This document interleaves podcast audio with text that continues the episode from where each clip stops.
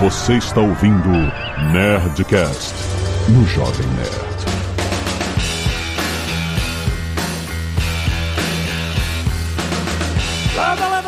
Nerds! Aqui é Alexandre Antônio do Jovem Nerd. Nam, nam, nam, nam, nam, nam. Aqui é a Catiuxa Barcelos e eu queria ter braços que saem do meu corpo para que eu possa realizar tarefas enquanto estou deitada. Já não basta o seu óculos de ver TV celular deitada. Não, não, não, não.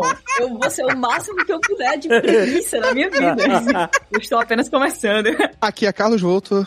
Ele tem olhos tão gentis. Aqui é o Marcelo e eu quero saber onde a Red Cat iria ser mais poderosa, Nova York ou Paris? Eu não entendi o que você falou. Ratcatcher. Quem é essa? A garota dos ratos. Ah, tá bom. Perdidaço. Meu Deus. Não tô entendendo.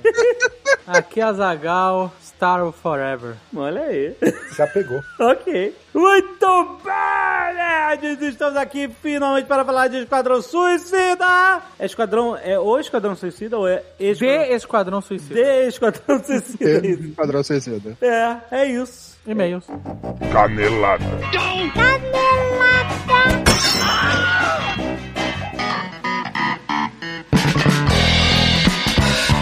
Muito bem, acabamos para mais uma semana de vezes em Caneladas no Nerdcast. Vamos. E olha só, Zagal, hoje é dia de Nerdcast Speak English! Já está publicado aí na sua timeline. O papo hoje é muito maneiro, porque a gente está falando sobre as diferenças de estereótipos da vida nos Estados Unidos que a gente vê nos filmes de Hollywood e a vida real, Zagal. Vida como ela é. The life what it is. Excelente, é isso mesmo. E a gente vai justamente contar essa experiência no que, que é só filme, o que, que é vida real. Tá muito maneiro agora que a gente tem essa experiência. Legal. Mas aí eu te digo, pra aprender inglês, tem que morar nos Estados Unidos? Não. Só precisa de um aplicativo. Ah, olha aí, exatamente. Você tem que aprender a gramática, Zagal, The Book on the Table, pra poder entender o que alguém, a pessoa tá falando com você em inglês? Não. Não Você precisa. precisa de conversação. É, você precisa de vivência. Você pre- É isso, experiências. Você não precisa estudar através daqueles métodos tradicionais, chatos com livros, exercícios, não sei o que, ah, faz 42 exercícios. Você pode estudar com uma imersão completa na cultura americana enquanto você aprende inglês, sem sair de casa, estudando do seu jeito, quando e onde você quiser, com o WhatsApp online, Azagal, é isso. Nada melhor para estudar inglês do que você ter um contexto, um contexto que faz sentido para você. Por isso que o WhatsApp Online ensina o inglês no contexto da vida real, temas do dia a dia, por meio de produções que são cinematográficas, gravadas nos Estados Unidos. Nada de estudar inglês de jeito chato. Tem módulo Cities que você vai estudar conhecendo virtualmente mais Nova York, São Francisco. Tem módulo de viagens com situações de viagens da vida real. Tem módulo Business com situações de inglês aplicado a negócios. Tem várias situações reais para você escolher dentro da plataforma de acordo com as suas necessidades, sem enrolação. Tudo isso pra você aprender inglês na hora que você quiser, no device que você quiser, pode ser no celular, pode ser no tablet, pode ser no desktop. A plataforma que ensina inglês através de situações reais é o WhatsApp Online, inglês da vida real. Tem link aí no post pra você se matricular hoje. Corre lá! E olha só, um recado importante, galera. Teve o Nerdcast Extra essa semana! É verdade, o Nerdcast Extra, descontrolado e sem pauta. Terça-feira passada. Intencionalmente. Completamente controlado, né, Nerdcast? Se você não ouviu, baixa na sua timeline aí que você vai ver. Deixa baixando que tá muito controlado. JP, Tucano, Sr. K e Pedro. Exato. Nova sensação do Nerdcast.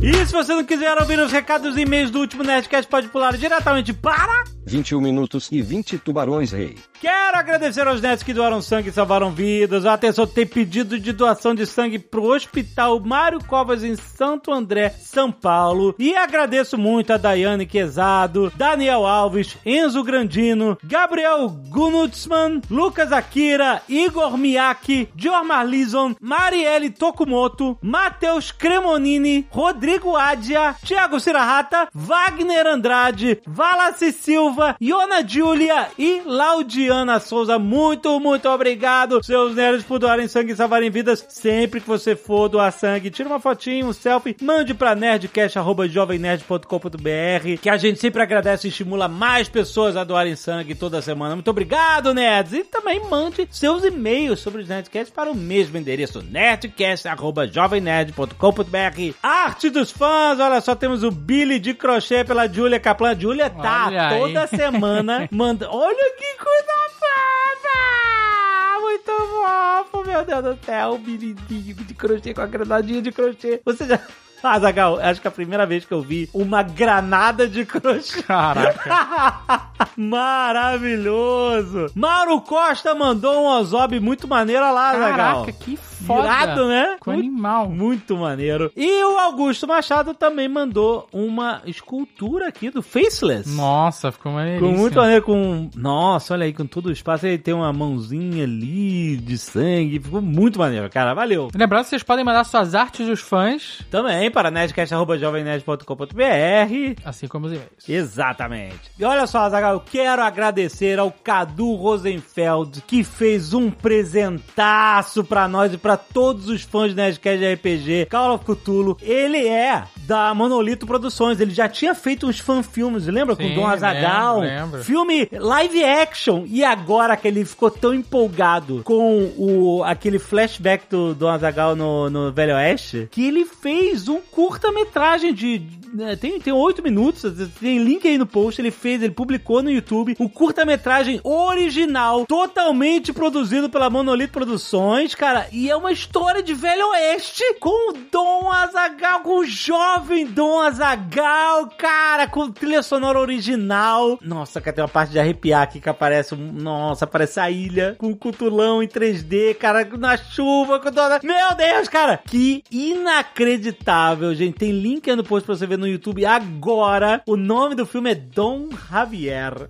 Baseado no Nerdcast RPG Call of Cthulhu. Cadu, putz, grilo, você, toda a equipe de produção, todo mundo da Monolith Produções, cara, que presente, cara. Muito, muito obrigado a todos que participaram. Muita gente. O Cadu, o Cadu é o diretor e o roteirista, mas tem muita gente. Você vai ver nos créditos aí no YouTube, cara. Que presente. Como a gente se sente honrado de ter nerds que tem, né, talento incrível. O cara botou dinheiro nessa parada, cara. É muito bom, cara. Muito obrigado mesmo. Ficou um puta filme. Galera, passem adiante. Tem link aí no post. Passem adiante que tá muito foda. Muito foda. Obrigado, querido. Daniel Araújo Batista, servidor público, 36 anos, Brasília, Distrito Federal. Olá, Maganerds, tudo bem? Sobre o último episódio, a vida lá no norte da América, quero tentar contribuir um pouco para a discussão. Sobre o visto para entrar no Canadá, que o Marco Gomes meteu o louco e tentou entrar só com o Liberty Card.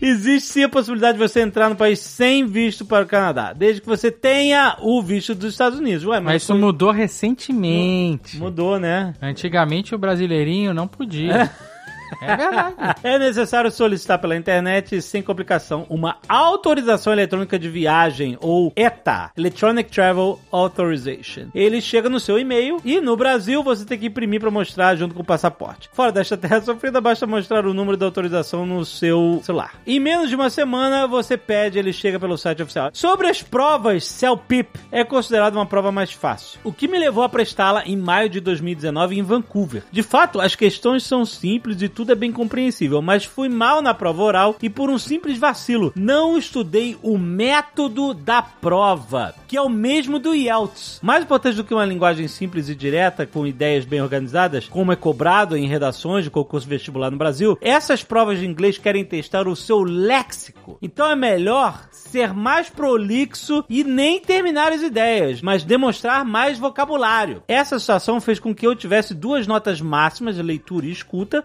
vulgos reading e listening, mas duas notas pouco acima da linha de corte, que é escrita e fala, vulgos writing and speaking. Com isso, apesar de eu estar dentro do pool de imigração, minha nota estava baixa e eu estava com meu IELTS marcado aqui em Brasília para abril de 2020. Por último, trago a diferença básica entre o SUS, Viva, e o Serviço Público de Saúde do Canadá. O SUS não é apenas público, mas universal. Isso significa que qualquer ser humano, quiçá extraterrestre que venha a precisar de assistência hospitalar no Brasil o terá. É verdade, até maldito que critica a SUS é atendido. É, exatamente. Independente de qualquer coisa, primeiro a vida, depois os vínculos. Assim sendo, se fosse no Brasil que um canadense turista doído tivesse subido da Pedra da Gávea na unha se patifado, ele não pagaria 35 mil dólares. Apenas teria que ir para o hospital público, seria tratado integralmente sem nenhum custo. Na Inglaterra é assim também, né? Não sei se é igual o SUS. Na Inglaterra. Seu pai foi pra lá meu de pai teve- turismo, né? Teve de turista e, e teve um negócio no ouvido, a infecção no ouvido foi, foi atendido de graça. Não sei se Nada. é igual ao SUS, mas, Mas é um é, modelo, né? não rolou Tanto nenhum- que eles se orgulham bastante também. Lá do, do NH, é, H, NH, HM... National Royal, é sempre Royal, né? National, é Royal. Não, não é, peraí. NHS. Isso, NHS. National Health Service. Olha aí. Eu acho que ele, não sei se é igual, não tem como dizer, mas é bem, né? Tanto É, que o, é. o primeiro-ministro lá, quando pegou Covid, aquele maluco lá, foi tratado, É, foi claro, tratado pelo... só faltava, né? Exatamente. É porque no Brasil, no Brasil não tem isso, não. É porque se fosse Royal Health Service, só a família real seria tratada. né? Mas sim, o SUS é uma das grandes conquistas do Brasil. É isso aí. E ele termina aqui dizendo: essa é uma característica que é atacada demais por políticos liberais, a solidariedade. Ela existe na saúde e na previdência, fazendo com que idosos que não tiveram serviço formal ao longo da vida consigam um salário mínimo ao final dela, como meus avós. Existe toda uma questão sobre a falência iminente da previdência, mas isso é um jogo de planilhas nefasto. A previdência pública não capta os valores apenas das contribuições, mas de outras fontes também. Países, apesar de serem pessoas jurídicas, não são empresas. E esse pensamento pequeno afasta cada vez mais o governo do que ele tem que fazer. Políticas públicas que melhorem a vida de seu povo. E é isso. Espero ter somado esse episódio muito bacana. Senti apenas falta do Guga, que tem podcast mais famoso do Canadá. Guga Mafra? Mas o Guga não morou no Canadá. Não, Essa ele é adora o. Canadá. É, mas, Mas, ele... mas a gente queria experiências, e não só adorar, pô. Eu adoro um monte de coisa que eu não posso falar. Ele morou dois meses fazendo intercâmbio, sei lá, não é o suficiente. Aham. Teve um monte de gente que ficou doída que a gente conhece que mora no Canadá, pô, nem me chamou, não sei o que lá. Guilherme Não, não- Camilo. Não, e Veio choramingar. Acabou de mudar pro Canadá, já É. quer ser especialista? Não dá. Mas a galera sentiu foto do Leão e na News, que são os bastiões do É verdade. Canadá. A gente, a gente tem que fazer um. Mas a gente tem que fazer um sobre ursos. Aí, pronto. Com o Leão e a News. Lucas Osório, 36 anos, boardman, instalador de drywall. Olha aí. Toronto, Canadá. Salve nerds! Faz 11 anos que eu moro em Toronto e gostaria de pontuar algumas coisas que eu acho que vão acrescentar ao último podcast. Olha aí. Ou não. Como foi dito no programa, as casas são preparadas para o frio, porém, em Toronto, a maioria é preparada também para o calor. E, em alguns lugares mais antigos, onde só tem aquecimento, um ar-condicionado de janela é uma coisa barata de se comprar e fácil de se instalar.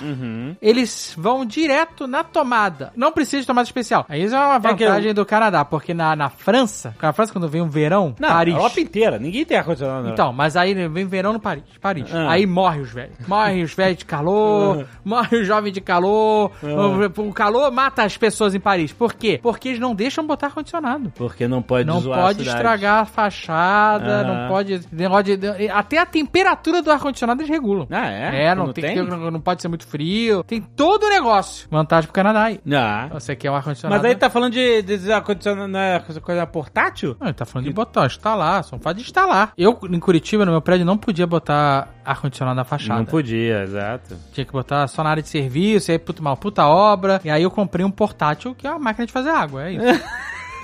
é uma barulheira Aonde que vai? Ah, é a barulheira. Mas, cara, entre calor e barulho, foda-se. É, isso. exato, pô. E aí eu comprei, eu peguei um galão, um galão de água, 20 litros, sabe? Galão de... de, de... Sei, sei, aquele, aquele Que que você tu bota vira de casa pra baixo. consultório e tal. Ah. Eu peguei um desse e eu fazia um galão de 20 litros por noite. Pô, mas da onde vem essa água toda? Da magia ali do... que magia. É a umidade que ele, ele transforma. Não, é isso? Eu não sei como funciona Mas exatamente. você não tinha que um- botar água no ar-condicionado? Não, não. Não é possível, a água vir do ar? Vinha. Não, É de, da condensação, uma troca de calor e sei que lá. Ele fazia água. Eu Nossa. até me perguntava se essa água não era possível beber, porque ele seria uma economia monstra.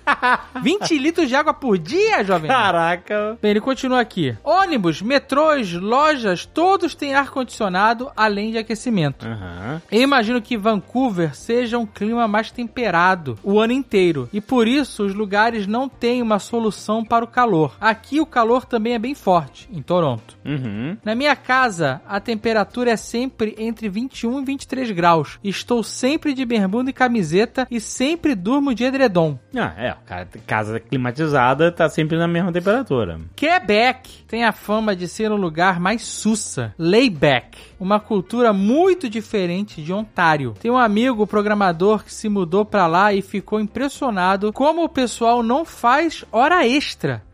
Não fica um segundo a mais no trabalho e segundo ele, os projetos levam mais tempo por lá. Olha aí. Ele tá adorando, obviamente. eu, vi- eu lembro uma vez que uma empresa que ela não queria que os funcionários fizessem hora extra. Era, acho que era só case isso. E aí, quando dava o final do expediente, sei lá, 5 horas da tarde, as mesas levantavam e grudavam Sério? no teto, sabe? qual É. Tem que trabalhar mais! Vum, acabou. Caraca! Tu não podia trabalhar porque a tua mesa Maluco. tinha sido içada pro teto do escritório. Ah, que maravilhoso. Aí ele diz que já em Toronto, infelizmente, é a mesma vibe de qualquer outra cidade grande. Ele continua falando que meu filho, desde que tinha um ano e meio, ia para fora todos os dias no daycare. Se não tiver alerta de frio intenso, que é menos 20 para baixo de wind chill. Caraca. E agora, com 4 anos, o filho dele começou a escola, o kindergarten. Vai ter que tirar e colocar a roupa de inverno pra ir pra fora sozinho. A, a- portuguesa e a senhora Jovem Nerd gravaram o Caraca de Mamicas, que É. a mãe e mamãe canadense também conta Tem essa isso parada de, de- ensinar a criança pequenininha Isso. a se vestir da forma certa, layers na, na, na- coisa certa, que ela tem que não só aprender a botar roupa pra brincar lá de fora, mas aprender ao banheiro, essas é, coisas, né? pois é. E aí ele continua aqui, ó. Às vezes eu tive que tirar neve do meu carro. Foi coisa de dois minutos. Paro em garagem e nunca tive esses perrengues. É, porque você tem a vantagem de poder parar o carro no lugar coberto. Tem muita gente que tem que parar na rua, né? Ah, mas é. Também não preciso limpar calçada pra sair com o carro. Tá bom. Tá bom, tá contando aí os privilégios dele de, É. de- eu tenho carro na garagem, eu tenho... E ele continua aqui, ó. Eu tenho pneu de inverno que eu coloco lá pro meio de novembro, até o começo de março. Em Quebec, eu sei que é obrigatório. Aqui não tem muita gente que usa, não. O pneu ali dos All Seasons, dentro da cidade e arredores, é bem tranquilo. Ou seja, Toronto é mais esculhambado, né? Pelo que eu tô entendendo. Quando fomos fazer a entrevista para a cidadania, o oficial de imigração era brasileiro. Meu chefe é croata. Às vezes trabalho com um irlandês. Aham. Minha esposa trabalha com um francês, uma italiana e as pessoas de todo o canto. O melhor amiguinho do meu filho veio de uma família de chilenos, tudo junto e misturado. É, muito imigrante no Canadá. A minha formação no Brasil era outra, completamente diferente. Chegando aqui, eu vi quanto pagava e mudei completamente a direção. Construção civil é uma área que paga extremamente bem Olha e aí. é muito valorizado. Caraca. Conheci vocês pelo programa Retrato Celular. Nossa, esse é das antigas. Esse era o nome aí, mesmo. mano. Caraca, que a gente fez pro Multishow. Muitos shows, deram um celular. Pro, pro Duducha lá, Andrucha, não era isso? o diretor era o Andrucha. Deram um celular N95 na mão do Jovem Nerd, ele tinha que filmar o, é o dia a o- dia. a vida É. dele, lá o dia dele, e eles transformaram isso numa espécie de reality. É, um mini reality, foi bem maneiro. Tá aí no YouTube, muito minha galera descobre aí. Eu fui atrás porque eu era louco pra ter um N95. Caraca, ele descobriu o site, meu Deus. A gente fez muitas campanhas pro N95. Lembra que a gente fez um blog? Fih, que a gente montava... Desafio N95. Isso, a gente tinha que fazer, tipo, todas as funções que o N95 tinha que fazer, tipo, ter um laptop, Isso. um, Tudo uma que máquina eu- fotográfica. É, montar uma geringonça Uma geringonça, pra fazer tudo que o N95 E a gente fez esse retrato celular também. Caraca, ele tava mano. procurando co- coisa de N95, ele queria ter um N95 e achou a gente. Que maneiro. E aí ele acompanha desde então. E como ele trabalha sozinho, ele escuta muito podcast. Oh, que legal. E ele termina dizendo: sexta-feira, geralmente, minha produção dá até uma diminuída.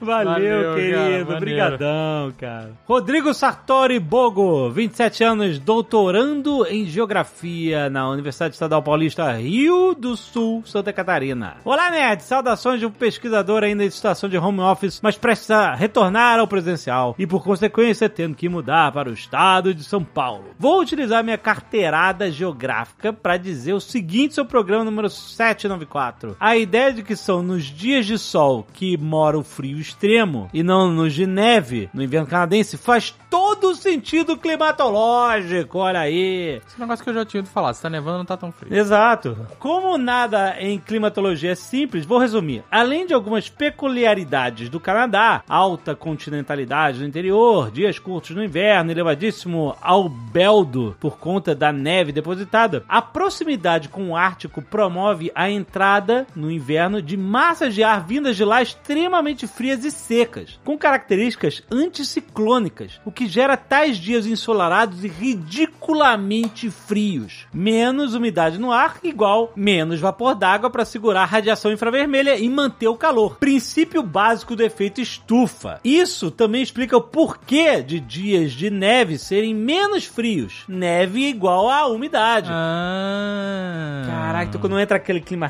seco, rachando, Aí é que vai, vai. meu amigo, é que vem tudo. Em Vancouver ter um clima menos extremo. Ah, e uma canelada precisa ser corrigida. Apesar de furacões extratropicais chegarem no Quebec, sua incidência é muito rara e somente dois na última década. Na verdade, são os tornados os mais comuns, sendo esse, na verdade, o fenômeno que causou desastres recentes citados pelo Lucas no programa, e não um furacão. E Azagal, a Porsche Ah. a, que já é difícil de falar, a Porsche, é alemã e não italiana.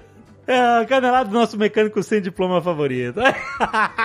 Muito bom. É isso, gente. Canadenses, brasileiros no Canadá, aproveitem aí esse. Não tem canadense ouvindo a gente. É, provavelmente não. Se bem que quando eu fui fazer minha entrevista de visto pros Estados Unidos, Ah, a oficial que me entrevistou era americana, mas ela ouviu o Nerdcast. ela ouviu o Nerdcast. Essa história eu conto depois. Eu Vai ficar pro Nerdcast de divulgação.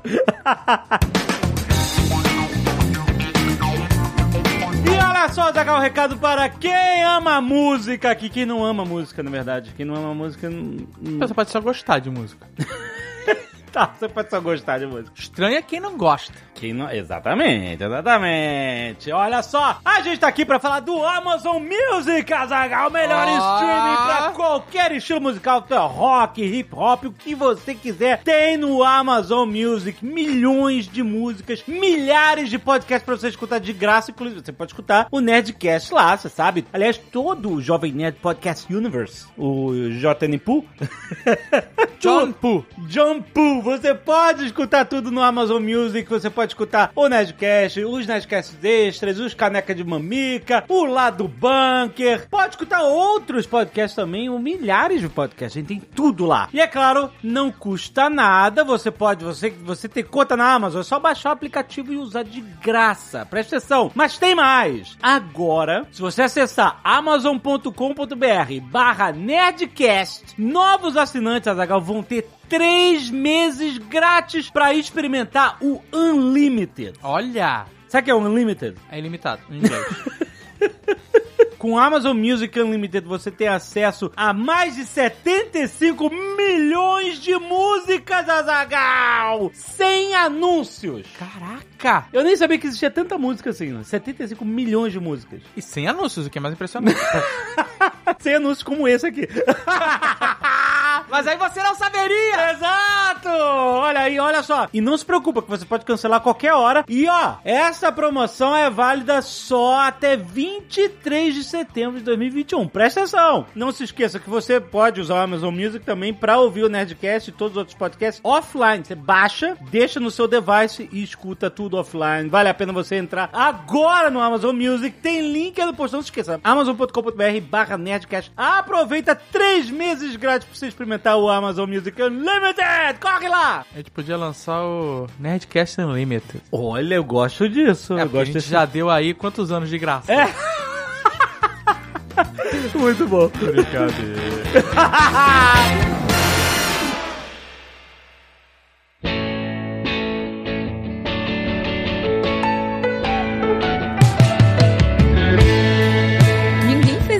Ninguém apresentação dizendo que você vai morrer por apostar no amor, que essa é uma morte que é ok pra você, é isso? Ninguém aqui quer apostar no amor?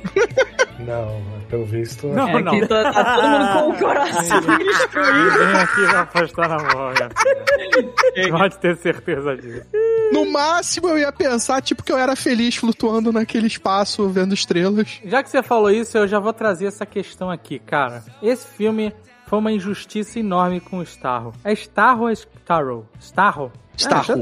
Starro, né? É Starro. Em Ai. inglês é Starro. Starro. Não, é Starro. Starro. Starro. Não, mas aqui escreve com dois R's, né? Starro. É, são dois R's. Tá, tudo bem. Porque ele foi capturado por astronautas, Ah, levado pra Terra, aprisionado e transformado numa experiência, escravizado e transformado numa experiência viva. sim, pois é. E ele só queria ficar flutuando no espaço vendo as estrelas. Ele fala isso no final. É, Exatamente. Nossa, é bem, é bem triste. É- é triste. Eu tava do lado dele ali pela, pela maior parte do filme. Ele não fez nada de errado, o Starro. Não. Não, teve E uma hora que ele, ele deu uma empolgada, vai. Teve, teve uma hora É, que ele ele falou- assim, essa cidade é minha. Mas o cara tá preso há É. décadas. Há cinco, sei lá, década, quase 50 anos preso ali. Eu achei que eles lutarem contra o Starro, apesar de ter sido foda, é, foi errado. Foi uma análise errada do Esquadrão Suicida. Tudo bem que eles não fazem muitas análises certas. mas eles deveriam ter trazido o Starro pro lado deles. Tá qual é? Mas- Próximo filme do Esquadrão mas- Suicida tinha que ter o Starro como membro. Não. Pode ter uma, um filhotinho, uma das estrelinhas pequenas. Pode ter sobrado ainda. Inclusive, isso é uma outra reclamação que eu tenho aqui. O quê? Eu vou fazer reclamação com HBO, Warner e PR. Hum. Não mandar estrelinhas pra gente usar na cara? Ah, pois é. Faltou. O pessoal deve estar economizando aí, pandemia, o pessoal tá economizando. Eu, eu até falei pra uma- conhecida minha de PR, falei, olha, se tiver estrelinha pra botar na cara, eu quero uma. Aham. Óculos estrelinha, Sim, não veio. não veio nada. Não veio pra ninguém, não só pra mim. Em algumas salas de cinema teve isso. Mas seria um face shield espetacular. Ou exatamente um face shield de Starro. Mas aí fica a ideia pena. pra uma fantasia de, de, de cosplay, que chama de com de eventos, quando voltar. De quê? Possuído de Starro. Ah, possuído de Porque aí Star qualquer roupa com uma máscara, acabou. Exatamente. Não, não precisa ter uma roupa específica. Essa é fácil, é verdade. É o novo turista. O, Star, o possuído de Starro é o novo turista. Como assim? Porque você usa só o que você tem com uma máscara do Starro. Qualquer É, roupa. mas aí... Que fantasia de turista é você com uma roupa e uma máquina fotográfica. É isso, isso é o turista. Quem É. usa fantasia de turista? Uai, É, é, que o Dave quer fazer cosplay com pouco esforço, entendeu? Esse que é o Ah, não. dele. então- é que eu não quero tirar a barba. E a maioria dos cosplays exigem que você. Entendeu? E eu não quero. Fé Thor não precisa. O pessoal... Mas aí tem que ser loiro. A não ser que você seja o Thor da, Não, da não, Sony. o Aí pe- você tem que ser Não, ruivo. O pessoal tá fazendo um paralelo aí, o casting do Thor do God of War aí com a gente. Então, mas o Thor do God of War, o. Thor da Sony, o Thor do- da Playstation, é ruivo. E tem a barriga liso, que é impressionante. Barriga lisinha. Lisinha. Tem uma estria naquela barriga, como? É, aquela barriga. Não, não tem pelo. Não tem pelo na barriga. Não tem pelo Porque e não é um tem deus. estria. É um deus! Ah, ele é um deus, é. Pra ser deus tem que, tem que ter alguma coisa de vantagem, né? Ele pode ser gordo ali, mas, porra, ele tem a vantagem. Ele não Acho que faltou ele culhão tá pra botar hein? pelo no mamilo ali, pelo no peito ali. Sabe quem tem barriga lisinha assim, que nem o Thor do, do God of War? Jack Black. Ele tem a barriga, É verdade. parece uma bexiga. É. Ela é toda lisinha. Ele poderia fazer um Thor, dá uma ideia pra ele. Poderia. Se bobear, ele vai fazer. Eu não duvido. Ele já fez a versão dele do Thor, já, já fez. que provavelmente inspirou a Playstation. É, ele tá constantemente sem camisa em todos os vídeos que ele faz, então. Constantemente. Isso aí é uma autoestima lá em cima, maluco. É, é, ele é. Ele é Porque uma demais. coisa é o John Cena só de cueca na cena, outra coisa é o Jack Black, que fica só de cueca também pra gravar o negócio dele. Eu valorizo muito mais o Jack Black de cueca do que o John Cena. Eu- exatamente. Nossa, mil vezes. O John Cena, falar em John Cena, ele tá forte, mas assim, porque existem programas de malhação, você sabe, né? Tem vários tipos de, de, exercícios pra te deixar com um tipo físico específico. Ah. Eu tô confusa, pensando que tu vai dizer que ele faz um Não, ele tá fazendo a mesma academia, a mesma série, a mesma série que um gorila. Ele tá parecendo um gorila. Ah, Os braços, o antebraço dele e o, o, o braço e o antebraço estão tão grandes que os ombros dele, que são grandes, ficaram subliminados. Você, ele parece que não tem ombro, ele parece o Hellboy.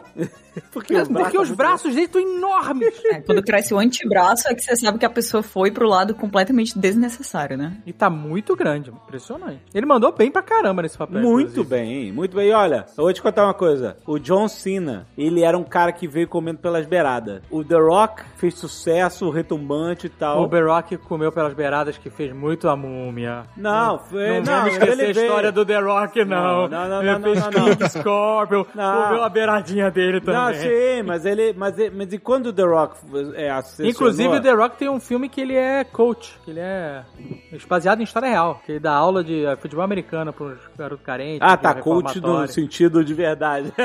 Tá. Ah, eu pensava que era coach quântico. Ah, porque tem um filme dele desse que é treinando com o papai, mas acho que não é esse. Não, é, ah, pra mim, um dos melhores filmes dele é com o John Travolta, com o Get Shorty. Se você olhar, você vai ver que o John Cena ficou fazendo uns filmecos de ação B É porque, a mas vida sabe por toda. Porque ele não é bom ator. Então, Não, não, calma, calma. Não, não, você vai, não vai defender do tá, John quem é bom ator? O Arnold Schwarzenegger é bom ator. Não, mas ele é carismático. Não, mas pô, o John Cena tá.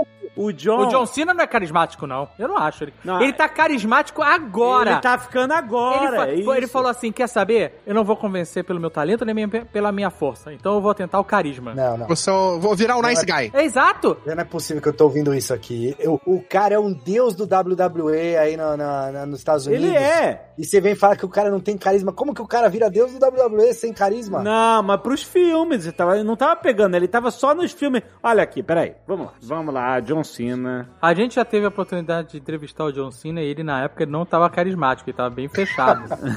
e agora, ele no Esquadrão Suicida, ele, Ele- ele se abriu, foi de peacemaker em todas as entrevistas, ele tá com uma, ele tá com uma outra atitude. Mas é o efeito James Gunn, é isso aí, ó. Não tem como você dizer que a pessoa não é bom ator. Assim, tem, né? Obviamente tem, mas no caso dele poderia ser uma falta de um bom diretor, porque se ele tava fazendo filme Z de ação, a chance de ter uma pessoa que é um diretor brilhante, que tá lá querendo trazer aquele carisma de cada um dos seus atores, é muito baixa. A influência do diretor na atuação, ela é, a gente sabe disso. Mark Wahlberg não deixa a gente mentir aqui. Nossa. Não, pô, mas não Natalie tem. Portman não deixa a gente mentir aqui. Ah. Não, é que isso, Carlos? Ela é boa atriz. É, e... Ela é uma ótima atriz, mas quando ela foi mal dirigida, não fez nada demais. Você tá falando de Star Wars. É, o Carlos ele gosta dessa cartada da. da, da Cara, da- sério, da- cancelado. Presta atenção, procura aí no, no Google o filme chamado The Marine. Meu Não. Deus, cara, nada, nada pode ser mais genérico que isso. É, é, é. Outro, 12 Rounds. É muito de todos os filminhos de ação mega genérico. Fala Assim, é, ah, o John Cena é essa carreira B. E ele ascendeu pro time A, cara. Ele tá. Então ele tem as vantagens, as qualidades de John Cena, não são atuação. Não, claro Mas que não. ele tem força e perseverança. É isso aí. O cara não Ah. desistiu. Porque ele tá cansado de tomar cadeirada nas costas. De ficar os caras pulando com a parte de trás do joelho na cabeça dele. É, sabe qual é? De ficar tomando pancada. E ele falou: Eu quero uma coisa melhor pra minha vida. E aí, tá certo ele. E tá conseguindo. Mas eu tô dizendo aqui que ele tá com uma outra atitude nesse filme em relação à, imprensa, a relacionamento com o público. É. Uma atitude super positiva, inclusive, ele parece que desceu um degrau, sabe qual é? Eu lembro que a gente fez uma entrevista com ele no outro filme, ele tava todo engravatado, todo, sabe, todo Aham. lá em cima. Ele tava se levando a sério demais, né, Dave? Agora ele. Exatamente, Marcelo. É exatamente isso. E agora ele tá se levando menos a sério, muito provavelmente por conta do que a Katyusha falou, do efeito James Gunn. E agora ele tá funcionando, cara. Talvez ele tenha achado o caminho dele pra ascensão. Tá funcionando tanto que o James Gunn vai dar uma série, uma série pra ele, É cara. isso aí. E vai funcionar, vai funcionar. Porque existe um intensivão de humildade e carisma que é a pessoa usar um short jeans que fica acima do joelho. É. Quando a pessoa faz isso, ela já não tem muita coisa a perder, assim. Então eu acho que ele entrou nisso com tudo, sabe? Eu gostei muito do que aconteceu. Eu gosto de ver ele, ele de cosplay todo evento. Exato, foi legal pra caramba. Exato, foi E- legal. e- e o É que eu acho que ele, ele curioso- tava tentando sair da carreira antiga dele com uma coisa muito de não, agora eu sou um ator sério e olhe para mim, meus ternos ajustados, É isso olhe aí. para o meu corpo. Não vai. Assim não vai, não vai. Então, mas olha que engraçado, o contrário aconteceu com o Bautista, por exemplo. Que o Bautista, ele veio pela mão do James Gunn, fez lá o Drax, excelente. E aí, agora, ele tá numa pegada de se levar muito a sério como ator. Tanto que eles até entrevistaram o John Cena, porque o, o Bautista não quer se relacionar em filmes que tenham The Rock, que tenham o Cena e tal, porque ele quer ser reconhecido como um ator de verdade. Ele tá nessa pegada aí, o Bautista, coitado. Tu sabe que escreve Bautista, mas todo mundo fala Batista mesmo. É Batista? Então, então tá bom. Então o Batista. o Batistão, perguntaram isso pro John Cena, e o John Cena, humildão, ele falou, cara, eu entendo ele querer ser, ele se descolar da imagem de ex-lutador de WWE e querer focar na carreira de ator dele sem problema nenhum. Da minha parte, não tem problema, porque né, pa- parece que ele não. Eles estavam tentando fazer alguma, algum projeto junto e o, e o Batista disse que não, não queria, enfim, né? Então o John Cena, ele tá na primeira etapa, ele tá desconstruindo essa seriedade aí que a gente falou, de querer, ah, não, quero ser um baita ator, e comprou. Cara, aquela piada do Starfish, eu ri no trailer, eu ri a primeira vez que assisti o filme, e hoje eu tava vendo uns trechos de novo, eu ri de novo. Aquela que ele tá lá pegando nota, Starfish é, é um outro nome pra butthole, né? Que ele Aham, pergunta. É muito bom, cara. E ele, ele tá com um timing legal de comédia também, eu achei. Achei que funcionou demais, assim, ele nesse filme, e tô ansioso pra ver a série, cara. E acho que realmente a gente tem que dar crédito pro James Gunn. É. Sim. Ou seja, o James Gunn, ele tá montando o próprio time dele de super-heróis. de que vão defender ele na vida real. Isso é uma coisa que aconteceu. É isso aí. O Batista, quando tentaram cancelar o James Gunn, o Batista, que deve a vida ao James Gunn, Uhum. defendeu ele com unhas e dentes. Defendeu e agora mesmo. ele tem o John Cena. É. Ele tá escondendo a dedo desse esquadrão E dele. ele tá fazendo o esquadrão dele inteiro ali. É, Exato. exatamente. É, se chegar a violência, tá bem protegido. O James Gunn é o cara que pega o rodapé dos quadrinhos, pá, É e faz uma parada inacreditável. O cara pegou o Gu- Guardiões da Galáxia, ninguém nunca ouviu falar. Um graveto galera- e um guaxinim, mano. Era isso, um, um graveto e um guaxinim. O cara transformou a parada num maior sucesso da Marvel na época, a parada que estão construindo aqui no, no Epcot, a maior montanha russa fechada do mundo de Guardiões da Galáxia. Isso é o poder do James Gunn. Aí o cara vai pra DC e pega a rapa do que do, da- o que? A rapa dos quadrinhos da DC, que já tinha sido cagada, porque o Guardiões da Galáxia ninguém conhecia. Ninguém tinha cagado o Guardiões da Galáxia. Era simplesmente. O que, que é isso? O Esquadrão Suicida é, o que, que é isso pro público geral? Claro, o Carlos, o Rexas, a galera lê e tal, e, e já leu o Esquadrão Suicida. Eu nunca tinha lido nem nada, e a maioria das pessoas. Aí os caras cagaram. Como é que é? O David Ayer. David Ayer. Aliás, vamos falar que a gente não quer o David Ayer Cut. Não queremos aqui, ninguém quer essa porra. É, David Ayer, assim, eu sinto muito. Não, a gente nem, não, não, nem fala disso, que as pessoas já esqueceram essa merda. Aí o cara pegou o negócio que era o rodapé dos quadrinhos da DC, cagou a parada, e aí eles pegam o James Gunn e ele ressuscita a parada, brother. É impressionante. Você sabe que o, o James Gunn colocou um agradecimento nos créditos ao David Ayer? Ah, bom. Ah, Ele é humildade, né? Lógico, valeu Ah. por ter feito aquela bosta, porque agora eu Baixou a expectativa. Baixou a expectativa pra caralho. né, Exatamente. Agora, a gente tem que dar crédito, porque a, a gente falou aqui nesse podcast anteriormente, na época que a Disney desenhou, desenhou não, né? Mandou o James Gunn passear. Lavou as mãos. A Disney falou assim: eu não quero problema. A gente falou aqui que a Warner tinha que pegar o James Gunn na hora. De- até sugerimos pra fazer depois do Esquadrão Suicida um filme do Lobo aqui, que eu ainda acho que pode ser que funcione. E se a gente for pensar bem, estruturalmente, o primeiro filme do Esquadrão e esse, eles são é quase, é quase o mesmo filme. Sim, sim. É inclusive o vilão que domina a mente, é um, é um- era presa do governo, aí ele se liberta do governo, aí ele gruda na cabeça. Tem o Deadshot e o Bloodsport, é o mesmo personagem, praticamente. É, praticamente não. É o mesmo personagem. É o meu personagem. Tem até a filha, cara. A É, filha. tá, tem o negócio da filha. drama da filha é igual, é tudo igual. Então, só que dirigido por um outro cara, olha o que foi possível fazer, porque Não. por mais que seja o mesmo personagem, essa relação dele com a filha é totalmente diferente da relação do Will Smith com a filha. Totalmente diferente. É porque o Idris Elba. Eu não, olha, não, não desgosto aqui, nem tô falando mal do, do Will Smith, não. Inclusive, conheço. Seu amigo, né? É, exato. Mas você tá se complicando, David, porque você tá amigo de muita gente, entendeu? O Idris Elba ele funciona melhor porque ele não se leva tão a sério. Então ele encarou esse personagem meio zoado, É. sabe? É. Porra, ele tá zoado pra caralho, tá muito bom. Enquanto no primeiro Esquadrão Suicida, que tem o Smith, o, o Will Smith tem esse negócio de que ele não pode fazer vilão, que ele tem que ser o super bom moço, ele se leva muito a sério. Ele se é? leva a sério, é. Ele tá sempre com a procura da felicidade na cabeça. É, Will então. Smith, É, É, mas aí tem que pensar também se isso não foi muito da direção daquele outro filme do que desse. Então, a gente não sabe se foi a direção ou se foi até uma imposição. O Smith falou, eu participo. É. Mas o meu personagem tem que ser um, um, um herói injustiçado. E não um anti-herói ou um vilão preso, sabe? A gente sabe que o Schwarzenegger, a carreira dele, o empresário dele falou, maluco, você não vai conseguir ser alguém em Hollywood se você só fizer vilão. É. E aí direcionaram a carreira dele pra ser herói e deu no que deu, tá certo ele, funcionou. Talvez seja um pensamento. O Smith nunca fez um vilão. Não? Não. Não? Não. É verdade, Não? nunca fez. Não fez, cara. E nem no Esquadrão Suicida. Não. No mais perto do que ele chegou a ser um vilão, foi aquele Gemini que ele fazia os dois personagens. Mas no final, o, o que seria o vilão tem a redenção e não é o vilão. Não fez, ele não fez vilão em nenhum filme. A gente não sabe, aqui é tua especulação, mas dá muita cara de ele falar, ó, eu faço o filme, mas o meu personagem tem que ser um cara que foi preso justamente, que foi, sabe qual é? Que não é. Ele não pode ser o vilão, ele tem que ser o bonzinho da galera. Ele tem essa pegada. E o Idris Elba. Ele comprou a zoeira, o Idris Elba. Exato, exato, exato.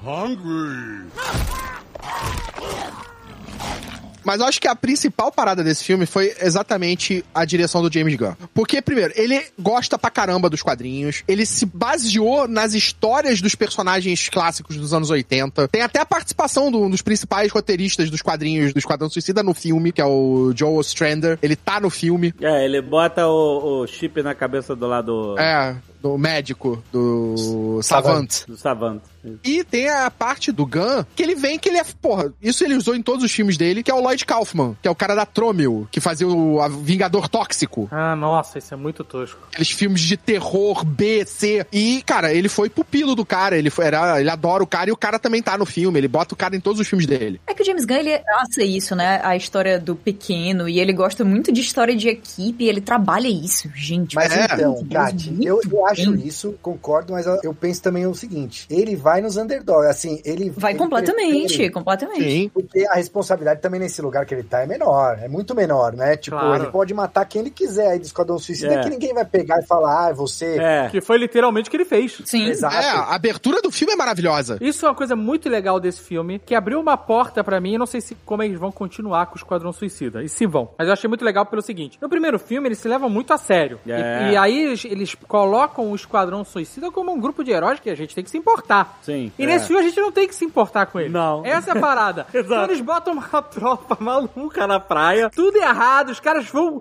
são dizimados em segundos. Cara, isso é muito foda. Você começa a ver um filme de herói que os caras são dizimados em segundos. É, eles são trucidados, gritando de dor, pegando fogo. É muito maneiro, cara. É muito foda essa parada. Assim, você falou que a estrutura é parecida com outro filme, mas esse negócio de começar logo na ação e depois ir voltando, esse vai e vem, foi, foi Mas ele começa e fala assim: olha, ninguém aqui tá garantido. A Arlequina a gente sabe que tá, né? Mas, É, sim, tem o plot armor ali pra umas duas pessoas, né? É. mas eu fiquei, eu achei que ele ia morrer no começo. Quando morreu todo mundo, É. eu falei, cara, vai morrer até a Arlequina. Não, e é legal porque até o Savant, o- Exato, cara. O Michael Hooker morreu, cara. você acha que, pô, esse cara. Esse Você acha que cara ele vai ser o principal? Você acha que ele vai ser o principal? James Gunn vai matar esse cara em todos os filmes dele. James Gunn não vai matar o próprio pai. Vai sim. Ele é filho do Michael Hooker? Não. Mas é como se fosse. Outra grande diferença que tem do primeiro filme pro segundo, que, né, além desse negócio do, do primeiro se levar super a sério, o segundo não, primeiro tem negócio da família, né, no final, parece Fast and Furious. We are family, não sei o que lá, lembra dessa Nossa, cafonice do é, cacete? é muito. Nesse segundo filme, não tem essa palhaçada, mas é um filme muito mais família. Porque o James Gunn coloca o irmão dele em todos os filmes. É. Nada é mais família que isso. Exato. Pega aquele que esse cara deve. Os pais dele devem ter falado: olha, seu irmão não vai ter jeito. Você tem que levar ele com. Você tem que ajudar seu irmão. É isso. E ele bota esse maluco, e tu bota de doninha, pelada, bota de assistente de piloto no, no outro Não, é incrível, pô. Ele tá disposto a tudo. Isso é maravilhoso. Eu acho que é porque depois de Gilmore Girls, ele já tava assim, pronto, ó. Eu já sou ridicularizado no mundo inteiro, acabou aqui a história. Pode me colocar como você quiser. Eu já tô no fundo do poço, meu amigo. E ele faz dois personagens, né? A Doninha, né? O do Weasel e o Homem Calendário. Muito bom. Homem calendário? Quem é o homem calendário? O Homem Calendário, ele aparece com Ah, o- os meses na testa ali, Ah, Que é o sim, vilão tá, do tá, Batman. tá, tá, dentro tá. da prisão ainda. Isso é uma coisa muito legal, que ele, ele no começo do filme, quando ele tava mostrando assim o recrutamento, ele preparando pra missão e tal, aí ele mostrou a prisão lotada desses vilões, Aham. né, vilões heróis que eles podem usar nos futuros filmes. É. Ou seja, então, ó, essa galera é totalmente descartável. Total, isso é muito bom, cara. que gera um senso de urgência que você não tem no outro filme. Exato. De assim, você, caraca, o cara matou tanta gente, quem vai morrer? E ele continuou matando. Essa foi a parada. Ele foi até o final matando todo mundo, cara. Mas tem uma coisa nesse filme também que eles fizeram muito bem, que foi você, depois de um tempo, com a segunda equipe, né? Quando chega a segunda galera, você começa a se importar com aquelas pessoas. Porque ele soube contar e te apresentar a história de cada um Ah, deles sim, com certeza. de uma maneira que você se importasse. Exato. Até o psicopata do Polka Dot Man você se importa quando esse desgraçado morre. Porra, eu fiquei mal quando ele morreu. Eu tava apegadaço a ele, cara. Não, mas é porque a história dele é pesadíssima. Não, então, mas porque Sim, mas- justamente uma grande vantagem desse filme é que ele mostra, ele não simplesmente conta o que, ah, esse cara aqui é sinistro por causa disso, disso, disso, disso. Ele bota os caras pra realmente fazer. E quando na primeira equipe você coloca a Arlequina, você fala, bom, beleza. E tem o Rick Flag, você fala, bom, essa é a equipe principal. Você não, por em nenhum momento da tua cabeça tá passando que vai morrer todo mundo, que vai ser dizimado e que ele vai vir com uma equipe B, que na real é a equipe A. E aí, quando aparece a equipe A que volta, e aí começa a contar a história do, do cara tirando o chicletinho do chão e tal. E aí você começa a desenvolver esses personagens melhor, né? Mas sabe o que é maneiro também? É porque todo mundo falou, a gente aqui incluso, ah, porra, como é que a Arlequina tá no meio desses super seres, bababá, ela que, né, não É. só sabe, sei lá, bater com o taco de beisebol, sei lá. Aham. E aí eles pegam ela, ele pega ela, bota junto com esse time de losers que vão ser massacrados, né? E aí é isso, ó, ela tá nesse time descartável. É. Ela é o, o- o boi de piranha, ela É só vai mais ser uma. sacrificada pro time B. É. E aí a mulher volta, da, renasce É. pra dar um show. Pra mim é o melhor filme da Arlequina. Melhor que o filme dela solo, inclusive. Sim, É, sim, sim. Cara, aquela cena da luta dela, quando ela começa a viajar, cara, isso é muito da personagem, da Arlequina. Não, foi incrível. Que ela vê tudo florido, sangue jorrando, só que é flores. Cara, é maravilhoso. Todas as cenas dela. Ela virou perna longa, né, cara? Ela é o perna longa. Não, foi, foi incrível entrar na cabeça dela. É isso. É isso. É uma coisa foi que já teve em Aves de Rapina, né? Sim, É, sim. é importante dizer, assim, várias das coisas de estilo e de entrar na cabeça da Arlequina e da loucura, como ela funciona, foram introduzidas ali pra gente em Aves de Rapina. Obviamente, Esquadrão Suicida estava sendo escrito antes de Aves de Rapina sair, então eles não estavam levando em consideração essa continuidade, né? É, mas a, a Margot Robbie tá muito envolvida. Mas Então, isso existe nos quadrinhos também. Ma- essa mas o- coisa da o- cabeça dela. Então, mas eu falo porque às vezes a gente esquece que Aves de Rapina aconteceu, sabe? É. Mas teve várias coisas legais nesse filme também. É o Aves de Rapina? Bom, o Aves de Rapina é o que tem ela com Foi. a Canário Negro. Foi, tipo. Ah, não, esse filme é muito ruim, gente. Foi isso que você foi entrevistar ela, que você deu a camisa pra ela. É Não, divertido. não é tão ruim. Esse negócio de cenas de violência que fica saindo glitter e serpentina e coisas assim, tem bastante em Aves de Rapina. E as cenas de luta de Aves de Rapina são bem boas. Esse não é aquele da fantabulosa, a Arlequina e a fantabulosa... É. E É, nossa, esse título, meu Deus, horrível. Mas esse não é o filme da Harley Quinn? Não é? Ou tem outro filme dela solo? Não, é esse. Ah, Não, é esse mesmo. Que ela tem a hiena. É, é isso aí. Isso, isso. Esse aí. isso. Esse, esse é o filme solo dela, no final das contas. Whatever, Ave de Rapina. É, é. É, é, É. exatamente. É É. o filme dela, é o filme solo dela. Na verdade, Então, nem existe, né? A equipe chega ali no final do filme é que o negócio se forma. Mas essa vibe aí do estilo dela, a gente já tinha visto lá. Mas aqui ficou muito bom. Eu achei legal que eles não ficaram com uma guerrinha de ego, os diretores, né? De. Ah, esse estilo é o estilo do Aves de Rapina, eu não vou repetir aquilo. É muito parecido, se não for igual. O estilo das flores, das cores, né, da, da- do momento Arlequina, é igual ao do outro filme. Eu achei maneiro isso, manter essa identidade, sabe? Afinal, ela tá. Não é que nem a Mulher Maravilha, que num filme é de um jeito, com a música com, é toda sombria, sei lá, e no outro é toda alegre. sabe? Não tem identidade a personagem. Ela, ele, eu acho legal porque ele manteve a identidade que estão criando pra Arlequina. É porque ela tá navegando em filmes muito diferentes, né? Sim. No Esquadrão Suicida 1, na Ave de Rapina, nesse e tal. Bastante É, diferente. ela precisaria. Eu espero que, tipo, se continuarem fazendo filmes com ela, que deem algum filme solo pra ela. Tipo, fazer uma coisa meio ela com Poison Ivy. Não, ela escolheu isso. Deram a, a opção pra ela fazer ou Aves de Rapina ou Sereias de Gotham. E, e a Margot Robbie é que quis fazer Aves de Rapina. É porque, na verdade, ela foi a única coisa que se salvou do primeiro filme. É, foi. E É. a gente pode considerar que a Arlequina, ela é um personagem fácil. Mas a Margot Robbie manda bem. Não é por causa da minha amizade, não. É- Ela manda muito Não é bem, porque mas a assim, família. ela, ela é um personagem também muito sem compromisso, assim, não é igual a Mulher Maravilha que a gente citou aqui, não, porque a Mulher Maravilha tem que ser assim, tem que ser, não sei lá. A Harley Quinn, qualquer coisa que eles fizerem com a Margot vai ficar legal, entendeu? Então, Mas, é- mas essa é a beleza de Esquadrão Suicida, porque quando a gente Exato, fala de exato. DC, você pensa, ah, Liga da Justiça. História de deuses completamente perfeitos, que estão acima de qualquer coisa que a gente possa traumatizar. E a gente chega em Esquadrão Suicida, tipo, a ralé da ralé da ralé. Tanto é que as coisas que a gente mais lembra com ódio no coração que aconteceram ali no, no primeiro filme de Esquadrão Suicida são de personagens conhecidos. É como o Batman ficou lixoso, é como o Coringa ficou terrível, é- sabe? É muito mais fácil você pegar um personagem que ninguém tem nenhum apego emocional a ele, ou pelo menos muito pouca gente tem apego emocional àquele personagem, que não é bem o caso da Arlequina, né? Porque eu acho que ela fica ali no meio. Ela já era meio amada ali pelos fãs de quadrinhos e pelos fãs das animações também, mas ela não tá no nível do Coringa, né? Não, mas E o aqui- fenômeno Arlequina veio por causa do filme. Mas olha, eu acho que a Arlequina com esse filme ganhou bastante projeção. Já tinha muita, realmente. É. Por mim, esse filme podia chamar Arlequina e Esquadrão Suicida.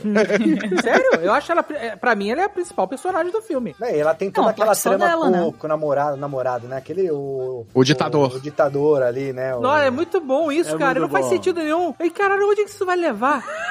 Sabe, o filme virou uma comédia romântica da Arlequina com. Muito bom. Virou Evita, virou Evita. Que porra é essa? Aí a mulher mata o cara, é capturada. É muito bom, cara. Ah, é muito legal. Não, é boy lixo e tal. Aí ela, é, vamos, vamos resolver aqui. Mata o cara com um tirão, assim. Não, é porque eu prometi que ia fazer escolhas melhores no futuro. Então, beleza.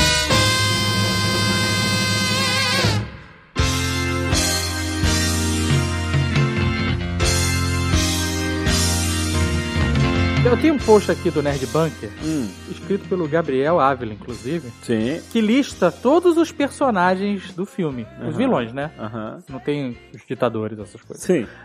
Acho que a gente pode falar um pouco de cada, né? Querem começar pelo. A Requina a gente não precisa falar, já falou, né? Todo mundo já Aham. sabe. cara. Nem o Rick- Flag também não, Não, precisa. eu- cara, eu fiquei chocado que ele, ele matou o Rick Flag mesmo, cara. Esse ator é muito chato, cara. Ele é, ch- ele, ele é, Ele é chato mesmo. chatinho mesmo. Ele é chato, ele Mas fez House ele of foi- Cards, eu odiava ele. Nossa, ele fez Ah, o mas Robocop em- Ele fez House lá, cara. Ah, mas sim, mas em The Killing. Ele é bom. The Killing, ele é um bo- é, The Killing foi maneiro. Ele foi qualquer coisa no Esquadrão Suicida anterior. E nesse filme ele foi legal, cara. Funcionou porque ele Mas precisa... ele tinha uma redençãozinha ali que eu não compro. não compro essa redenção dele. Mas sabe por que que teve a, ela não teve redenção? Ele tava no grupo pra morrer. A Waller já falou: "Esse cara não serve pra mim porque ele é bonzinho demais". Ele tava no grupo que era pra morrer. Inclusive, a Amanda Waller, deram, ele deu um upgrade foda nela. Quando ela mandou um grupo de heróis pra vilões, né? Não são heróis. Vilões, anti-heróis. É. Pra morrer, foi É, foda. É, foda pra caralho, cara. Ela sabe o que ela tá fazendo. Aí faz sentido pra ela, né? Porque, nossa, a Amanda Waller é assustadora. É, no outro filme ela tinha ido bem também, vai. A Viola Davis salvou também, vai. Acho que eles. Tanto que eles trouxeram ela de volta, né? É, porque é o cast perfeito, mas não é como se tivessem usado ela tão bem assim no primeiro, sabe? O Idris Elba, sanguinário, Bloodsport. Excelente. Incrível, incrível. A máscara é irada. Muito. A máscara é foda. Porra, a máscara ficou foda. É tipo um alien, parece o E alien. a roupa, o negócio da arma, ele vai tirando as peças, da, tipo uma armadura que ele vai transformando. Puta, achei muito maneiro isso, cara. Cara, ele é um personagem não, completamente terciário nos quadrinhos. Ele, tipo, ele aparece, acho que em uma ou duas edições do Esquadrão Suicida. Aí tem um quadrinho que ele aparece que tem a parada do tiro no super-homem. Que é uma, um feito. Mas Que eles usam aqui. É, que eles usam. O cara hospitalizou o super-homem, não é qualquer um não, maluco. É, mas ele é um vilão muito pequeno. Ele não, tipo, não faz mais nada além disso. Ele Era, Carlos, era. Tudo mudou agora. Agora ele tá no nosso coração. Não, mas É, eles ele- falam de como é genérico, né? O, o- toda a história de origem dele, que é exatamente a mesma história de Exato. origem de, de, do de pacificador. basicamente todo mundo do história. pacificador. É. Que ela fala, ah, eu preciso de vocês pelos seus sete únicos de habilidades, né? Aí quando ela fala do pacificador, ele fala, pô, mas é a mesma coisa que eu. Sim, sim. E, e tem a hora que ele vai falar com a filha, que é a parte que diferencia até do personagem do Smith do outro, que é assim, a filha dele que tá, ai, pô, pai, fui presa, tal, não sei o que, eu roubei um, um celular que dá pra ver TV. Aí ele, se fosse o Smith, ele ia falar, minha filha, né? Ele fala, pô, por que, que você quer ver TV no seu celular, no, no seu relógio, né? É, Tipo, ele tá cagando, a próxima vez que você roubar, rouba direito, né? Então ele totalmente... Não, e começa uma discussão fodida, né? Absurda, né? Exato, ele dá, E aí começa a se xingar. É muito É escroto. verdade, o Will Smith jamais faria isso. Mas Ele ia chorar, o Will Smith ia chorar, só isso. Ele É, aquele, ia ficar aquele- fazendo bico e chorando. É, ele ia, ele ia realmente mandar um, uma procura da felicidade o ali. beicinho, sabe? O beicinho. aí ele É, dar uma lição de chorar. moral e falar que os meus erros, você não deve cometer os mesmos erros que eu. E... É. É isso aí. É isso aí. É. É isso aí. Acabou de escrever um roteiro do Smith. Parabéns. Então o Will Smith é Beatles e o, e o Idris é Rolling Stones? É? Exatamente. E o pacificador é o quê? Puta, o pacificador. Aí foi um pouco difícil. Ramones? O James Gunn também jogou uma característica de Drax nele ali, dele ser esse cara meio. Ele é o, o fortão, meio burro, meio que ele é engraçado de burro. É engraçado porque você falou isso e eu, eu ia puxar isso depois, mas que é ele, ele o, o James Gunn ele tem uma fórmula que ele criou, Hum. que é justamente isso, né? O pacificador é uma espécie de Drax, o King Shark é uma espécie de Groot, É. onde só é o monossilábico, e, e- e- mas é uma fórmula que ele criou e que funciona, né, pra Sim. esses filmes, né? né? Então é. Mas, Mas o, o- pacificador é um personagem complicado, porque a gente quer gostar, mas a gente sabe que não pode. Por que não pode? Porque ele é um escroto. Ah, não. Não, mas aí tá também certo. tu não vai gostar de ninguém aqui, né? Porque quem é que sobra pra tu gostar? Ele... Não, eu, eu gosto da Arlequina, ela matou boy lixo, tá ótimo. Não, ela matou muita gente É, também que eu fora ele. gosto, mas eu gosto muito da Caça-Ratos. É, a A caça Red Catcher é maravilhosa. ratos é boazinha mesmo, tá? Faz sentido. Ela é Não, o mas- coração, ela, ela é... Ela é muito fofa, vai. Mas o pacificador, a parada dele, que aliás todos eles escreveram como eles, ah, o pacificador é o Capitão América idiota, né? Que é um idiota, asshole, eles falavam, né? Capitão América que é um asshole. Pô, ou seja, ele é patriota. Aquela piada lá da praia de pênis Beach of Dicks. é, é o que mostra exatamente que ele faria qualquer aquele negócio de fazer qualquer coisa pela liberdade, né? Qualquer coisa pelo freedom, liberty, né? Eu mato todo mundo para que a gente tenha paz. Matarei quantas mulheres e crianças for necessário. Exato, exatamente. É. Então, assim, isso é uma caricatura, né, desse dos Estados Unidos expansionista, aquela parada, essa ilusão dessa defesa da democratização do mundo e tal, que é uma parada que é só pra inglês ver. E, e, na verdade não é bem assim. Então o pacificador é essa caricatura, né, do que seria o Capitão América de verdade, né? não o Capitão América idealizado, que é o que a gente tem na Marvel, né? Que é um cara bom, que é um cara é, honrado e, e sabe pesar as coisas. Na hora que o bicho pegou, ele, ele foi rebelde. É, toma as decisões difíceis. É, não, eu e o pacificador não. Aliás, o que me deixa curioso, porque ele estando nesse papel onde ele não é o principal, né? Ele tá no meio de um grupo e tal, então ele pode ser um escroto, porque tem gente pra contrabalancear isso, né? O Bloodsport, por mais escroto que seja, não é o sem noção maluco. Aliás, a cena dele falando da estrela, se a estrela do mar era negócio de cu, parte da graça dessa cena? Olha lá, tô rindo até caraca, a gente... a gente se acha muito inteligente, né? Mas tem que todo Demais. mundo... Todo mundo. a cena é todo mundo, porque o que compõe essa cena é o jeito dele perguntar esse absurdo e a virada pra trás do Idris é o punchline disso, que É, ele claro. vira pra trás com aquela cara de what the fuck, sabe? Tem muito humor corporal entre eles dois, muito. Cara, a cena deles matando os resistentes lá, a resistência, aquilo é sensacional. A disputa dos dois, a interação dos dois É maneiro mesmo. fica perfeita. Qual a parte que ele chega dando facada de Punisher no cara deitado? É, É. toda aquela cena deles invadindo o acampamento e brigando entre eles, matando as pessoas. Aquilo é Aquilo muito é muito predador bom. pra mim. Foi muito predador. Total predador. Predador, total, total, não predador. é? Eu também pensei. Ele é muito assim. bom. Aí você vê a genialidade do Idris Elba, que é tipo, se fosse o Smith também não ia fazer isso. Que é quando o pacificador atira com aquele cara pra trás, ele fala: Ah, não foi fatal, você perdeu. Não, não, a bala vai explodir. Aí o cara explode. E aí, ah, você fica se mostrando, não. Eu fico me mostrando, mas eu tô mostrando coisas fodas. E aí ele. E aí ele vira para ele vira de costas pra ele e fala: Droga, realmente é foda. Né? E aí tem aquela Cara, isso é muito ele bom. mostra o dedo pro pacificador, o pacificador bate uma punhetinha assim. Não, ele bate uma punhetinha e ele gesticula a ejaculação pra cima dele. E aí o Bloodsport, ele dá uma mexida na cabeça como se estivesse desviando. É maravilhoso. cara. Essa cena é fantástica. E o final dela, que é ele chegando na, na barraca pra, tipo, salvar, o Rick Flag, e eles veem que não tem que salvar porra nenhuma e eles começam a disfarçar. Ah, não, não. Não vimos ninguém, não tinha ninguém lá fora.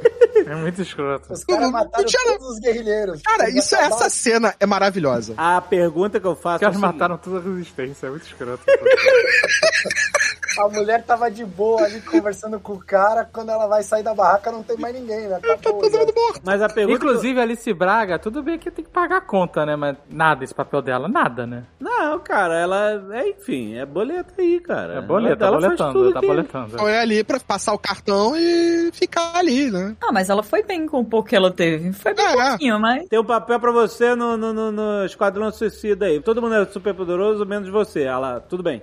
Tem um papel pra você lá no, no filme dos mutantes do sanatório. né? Todo mundo é super poderoso, menos você. Olha lá, tudo O pacificador funciona muito bem com todos esses assets em volta, né? Sabe, ele não ser o personagem principal, ele ser o escrotão, ele ter esse contrabalanço, do, né? O Idris Elba e o resto da galera. Ele sendo protagonista de uma série, você não acha que eles vão amolecer o personagem? Pode ser, assim, eu- eu- talvez dê bom. Mas é, me parece que vai. Tom Sizemore, sabe qual é? É um ótimo ator coadjuvante. Aí quando faz o filme Ele principal, uma aposta. Isso, ele precisa de toda uma parada, Eu uma parada mas assim, volta. talvez ele se, talvez ele esteja na série como, claro, é a série sobre ele, mas ele não seja entre aspas o principal, Só o foco principal. né? Exato, talvez esteja outras coisas acontecendo em volta dele. Isso faria uma série boa. Você entendeu? Que pra ele ser escroto, pra ele ser extremamente escroto do jeito que ele é, ele precisa de um equilíbrio do outro lado, entendeu? Ele não pode ser extremamente escroto e só isso. Você não, vai- entendeu? Mas pensa comigo, é uma série que a princípio eles vão usar, acredito eu que eles vão acabar usando a coisa do checkmate, que é uma organização dentro do Argos, que é do Esquadrão Suicida e tudo mais. Cara, eles não vão deixar o- esse cara sozinho. Com certeza vai ter, eles vão ter alguém, Pra ser o, o, o equilíbrio. o, o equilíbrio, né? Mas, mas, gente, é Deadpool que se dele. leva a sério. Vai ser isso. Vai ser o Deadpool que se leva a sério. Essa série dele não, não seria melhor que fosse a série do Esquadrão Suicida? Ou será que não? Ah, eu acho que o James Gunn tem um plano. Vou- vou- vamos confiar no cara, Ah. porque ele, ele. O James Gunn botou o pacificador, escolheu ele pra pôr no filme. Aí ele pegou e falou: vou fazer uma série com esse cara. Ele tá produzindo. Não é que assim, a Warner viu, ah, legal, John Cena, hein, vamos usar ele numa série. Não foi assim, né? Foi ao contrário. O James Gunn provavelmente já tem uma história pra isso, né? Ele, ele tem um plano, pelo menos é o que dá a entender. Então eu realmente entendo isso que vocês estão falando, ah, precisa de alguém pra contrapor, o pacificador e tal. Mas eu realmente acho que pode dar bom, até porque eu gostei muito da atuação do John Cena aí de pacificador, cara. Eu, eu confio nessa série. Vou apostar aqui, ó. Vou botar minha mão no fogo. É, e, e no final eles amarram, né? Quando eles salvam ele, no final, ela, ah, por que que você tá salvando esse cara, né? É. Ah, pra salvar o mundo. Ele tá amarrando a história do, do É. Peacemaker. É, tá Exatamente. prometido aí. Mas, assim, o, o certo é que os dois trabalham muito bem juntos. Então a gente já tem pelo menos isso de certeza, né? Porque a gente já viu funcionando antes. É. E uma coisa É. que eu gosto muito quando ele traz o pacificador, que é, e isso é muito importante pra mim pra descer. Quando é muito importante pra mim, ó o cara que só pensa em vender estátua. Não, não, não, não, não, não. Imagina. Importante pra mim como fã dele. Eu sou um fã. Então, assim, Entendi, entendi. Mas o a- seu lado fã, ele se materializa em estátuas, né, cara? É, tudo bem, mas aí acontece, isso aí faz parte. O que ele com o uniforme dos quadrinhos, original lá, e não só isso, eles ali naquela cena, sala de reunião, eles podiam muito bem estar paisana ali. Não, os caras estão de uniforme. Aquela cena que o Alexandre falou do Bloodsport virando pra ver, ele tá todo aparamentado com bota, com ombreiro, diabo 4. Me lembra muito, lembra o Wolverine de- no, no desenho, deitado na cama vendo o, o porta-retrato? Retrato. Todo de uniforme, exatamente. Exato, então eles não tiravam o uniforme. Herói no quadrinho, um pouco tira o uniforme. Pelo menos antigamente nunca tirava, né? Então. O Wolverine tirava. A gente volta e meia viu o Wolverine em camisa lumberjack. Não, mas isso no- nas revistas do Wolverine, nos X-Men, ele tá sempre lá com, né? Ah, no Ah. desenho também tinha ele sem no desenho. Chapeuzinho de cowboy. Polka Dot Man. Em português o nome dele é Bolinha. É, bolinha. Bolinha. Bolinha. Está na hora Está de você entrar na linha? Exatamente. Caraca! Esse eu não sabia o que esperar mesmo, cara. Eu não sabia. Eu falei assim, só James Gunn salva um personagem desse, que é o, o homem bolota, o homem padrão Então, de bola. Mas você, por ser um filme de James Gunn, você já ficou, ok, ele vai saber o que fazer com isso. Então, eu nunca parei pra pensar sobre isso, assim, realmente. Nunca dediquei nenhum cinco minutos da minha vida pra pensar sobre isso. É. Mas eu olhava pra esse personagem assim e eu não levava fé. Mas eu também não desacreditava. Porque eu não levei fé no Rocket Raccoon nem no Groot. Aham. Né? E deu no que deu. Aham. Então Então, Ah. mas eu não ficava assim, ah, eu tenho altas expectativas pra criatividade do James Gunn. Mas caralho, ele desenvolveu esse personagem muito bem, cara. Foi muito impressionante. Não é? Mas Muito bem. eu Ah. confesso que eu achei que ele ia entrar pra morrer, assim. Ele, ele colocou. Ele ia ser um dos primeiros. Pra gerar, né, hype, assim, falar, nossa, o que que esse cara, da onde ele vai, o que, o cara vai fazer com isso? E ele acaba morrendo no, no primeiro.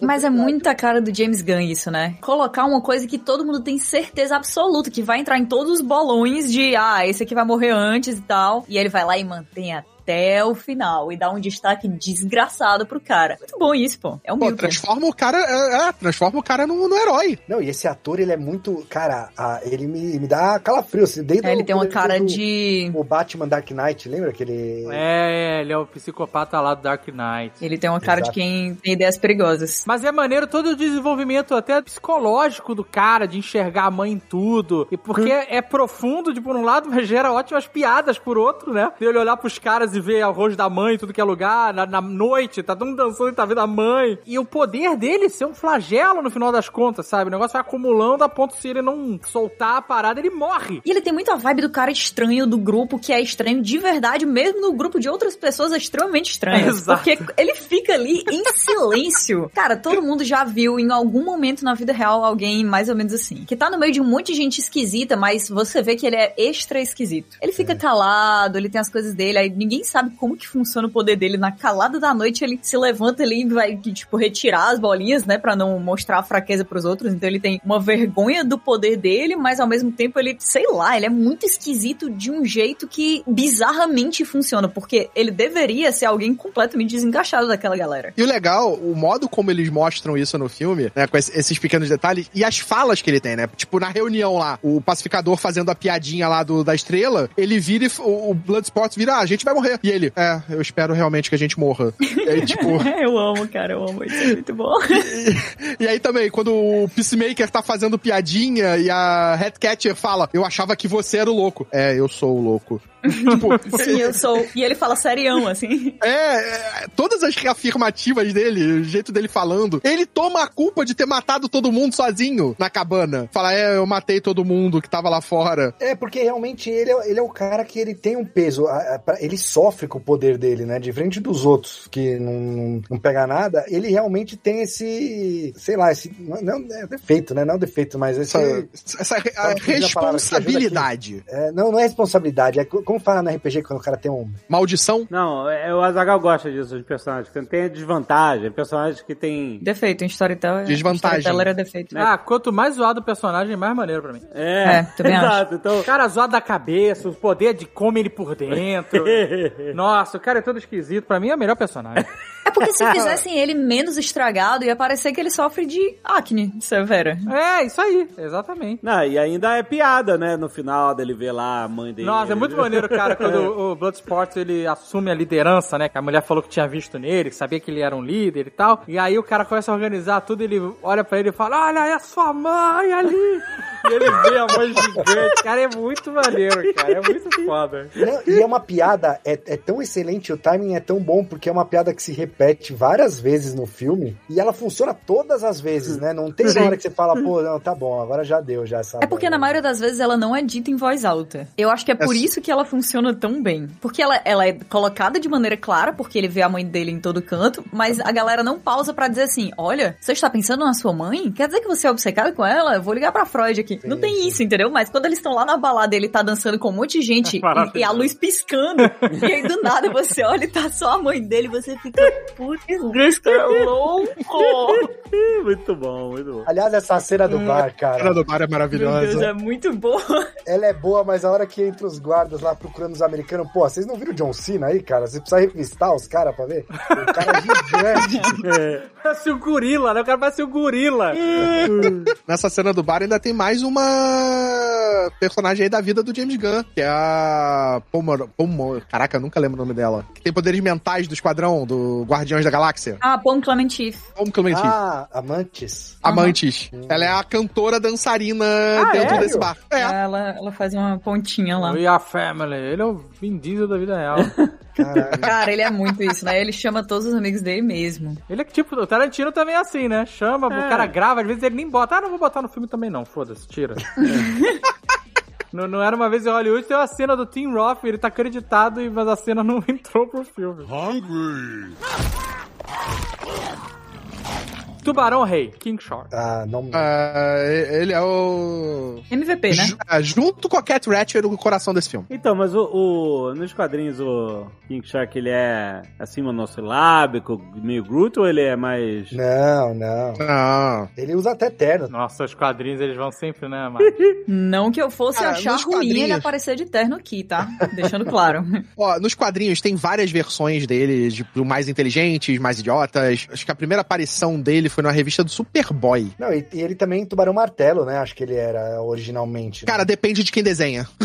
Ah, é? Literalmente depende de quem desenha. Porque originalmente ele apareceu como um tubarão, tipo, não branco, mas diferente. Ele tinha uma barbatana maior. Aí depois fizeram versão dele como se fosse um tubarão martelo. Eu gostei bastante do design que fizeram pro filme. Foi incrível. achei que funcionou super bem. Não, do filme ficou perfeito. É o mesmo que tem na animação da Arlequina, porque ele faz parte da animação da Arlequina. Ah, né? Só que na animação da Arlequina ele é completamente diferente, porque na animação da Arlequina ele não é violento e ele é um hacker de computador. Ele é tipo um nerd. Nossa. Eu Gênio. acreditaria nisso.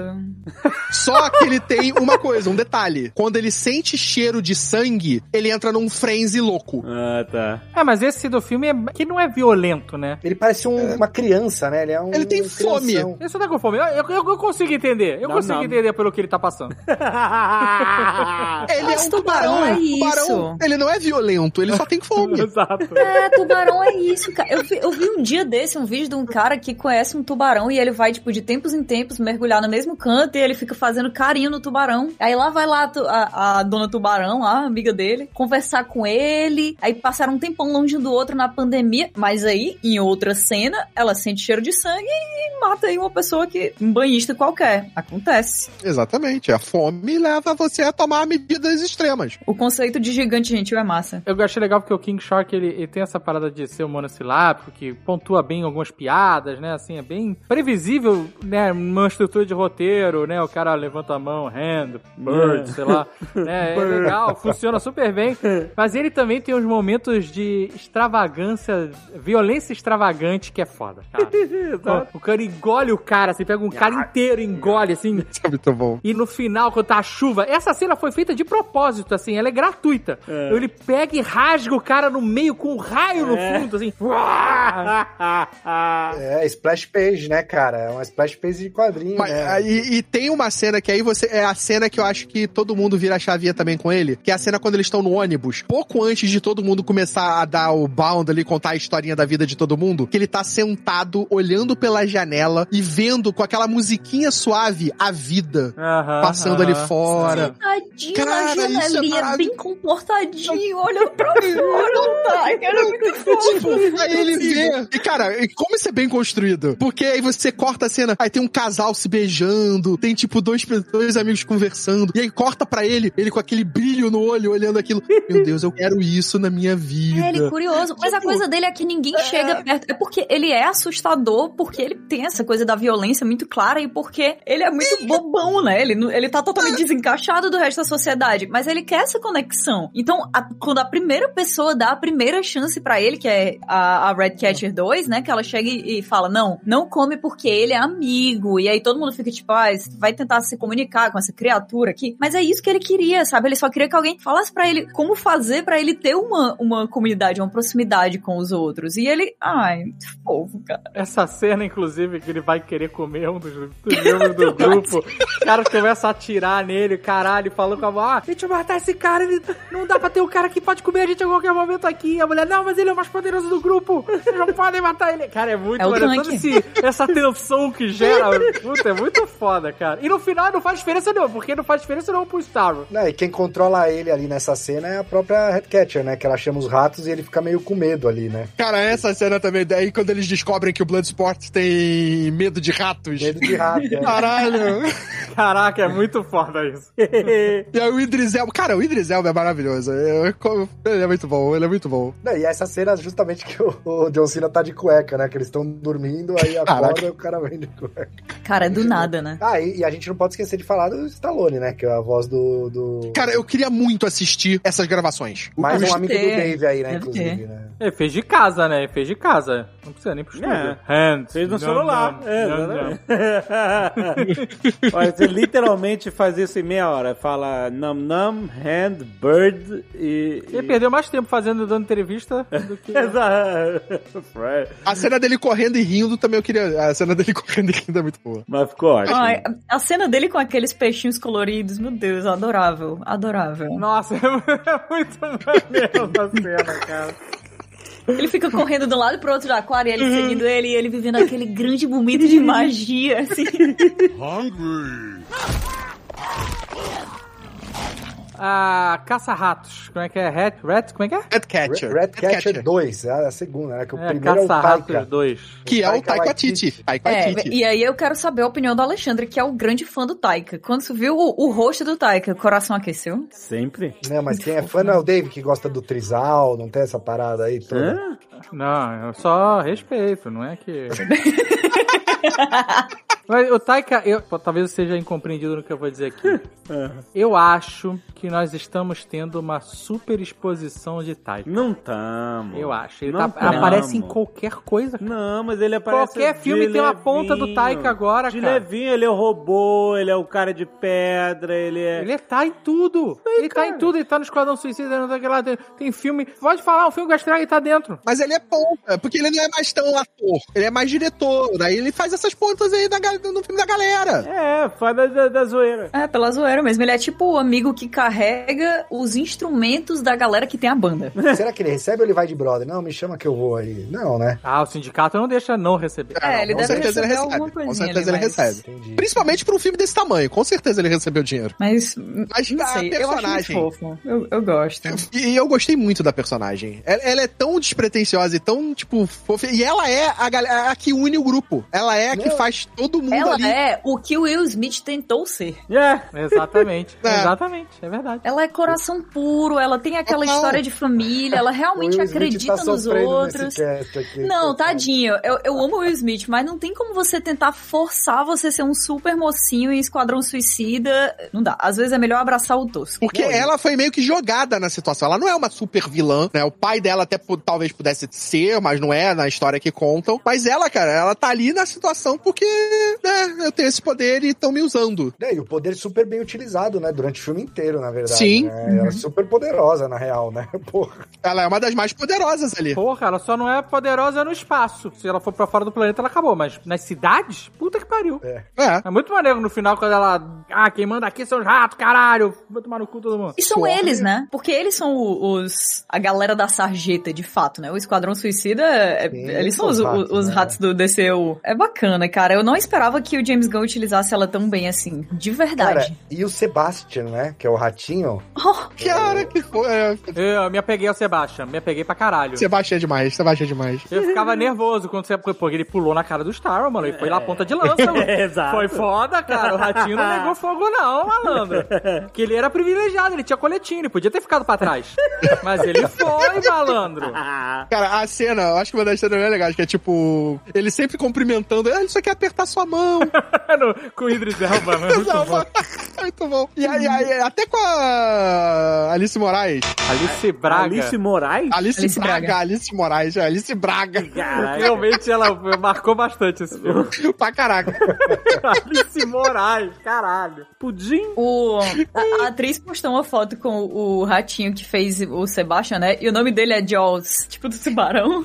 Ai, muito cara. lindo. Muito bom. Ele é muito fofo, cara. Não tem condição. Mas essa cena da Alice, da Alice Braga, cara, ela olhando assim, conversando com o Flag, aquele rato tá me dando tchau? Aí, E ele, ele no ombro com a mãozinha, micro mãozinha dele, assim, ó. tchau, tchau, tchau, É. Sei lá. Mas, mas ela, pra mim, é a melhor, é a personagem do coração desse filme, é que uniu todo mundo. Ela começa já unindo o tubarão, ela faz o tubarão ficar no grupo de boa. Ela que salvou o tubarão, né? Assim, na verdade, não sei se ela salvou o tubarão ou se ela salvou os outros do tubarão comer todo mundo, né? Ela salvou os outros, porque o tubarão é a prova de absolutamente tudo. Ele é 100% o tanque do grupo. Total. E ela fez isso porque ela apostou no amor, tá? Que vocês não querem apostar. É. Então, fica aí a dica. Pensador. O Thinker. Eu achei decepcionante, eu esperava mais. Ele era o cuzão, ele era o Não fez nada, né? ali que ficou maltratando o, o Starro a vida inteira, né? Mas sabe por quê? Porque a gente nem viu ele usar o poder dele mesmo. Ele tem poder? Eu não sei qual é. Botar vela de carro na cabeça? Esse é o poder dele? É, eu- Ele tem poderes mentais, né? Mas. É, ele é telepata e tal, vilão do Ele Flash. podia ser qualquer cientista genérico evil, sabe qual é? É, Ele podia mas- ser o Eric Roberts vestido de cientista. Podia. Seria melhor. É, mas você quer ver o Podia. Peter Capaldi com as velas de carro na cabeça no meio de uma balada. A beleza tá aí. E o Idris Elba de boina, né? Com o Idris Elba de boina. O... Era, é, Bom, você Eu- quer ver o eu- Idris. Elba, ponto, né? Não importa Exato. o resto da frase, mas assim... É, o pensador só tem aquela piadinha lá que ele faz com a Headcatcher. Vou agora mandar o. que- É, fale, Ah. pode falar, diga. Vou mandar o rato subir no seu, na sua bunda. E ele, "É, você, você não sabe do que, que eu gosto. mais uma piada de cu aí, tá vendo? É, mais uma. A gente é simples, a gente ri, a gente ri. Eu acho que, que várias das piadas desse filme foram muito gastas ali no- nos trailers, mas elas são tão boas que ainda assim elas funcionam no filme, mesmo você já sabendo. Eu acho que, Que é um elas feito. ficaram melhores ainda, mesmo a gente já sabendo no trailer, porque tem todo um outro contexto dos personagens e da interação deles que faz elas ficarem melhor. É, teve muita gente que falou isso, né? Ah, o filme é legal, mas as piadas estão todas no trailer, né? Eu ouvi muito isso daí. Até concordo, mas realmente as piadas são tão boas dentro do contexto que você ri de novo, né? Mesmo você já sabendo que ela tá vindo. Mas, cara, o filme, ele tem, ele tem as piadas que estão no trailer e elas, de novo, concordando com você, elas funcionam no filme. Mas o filme, ele é bem montado, cara. Então, Ele é muito, você tem, por exemplo, a Arlequina... Na praia, o Dardo morre e dá a lança pra ela e não fala pra ela. Ele, ó, eu te dou essa lança aqui. Aí morre.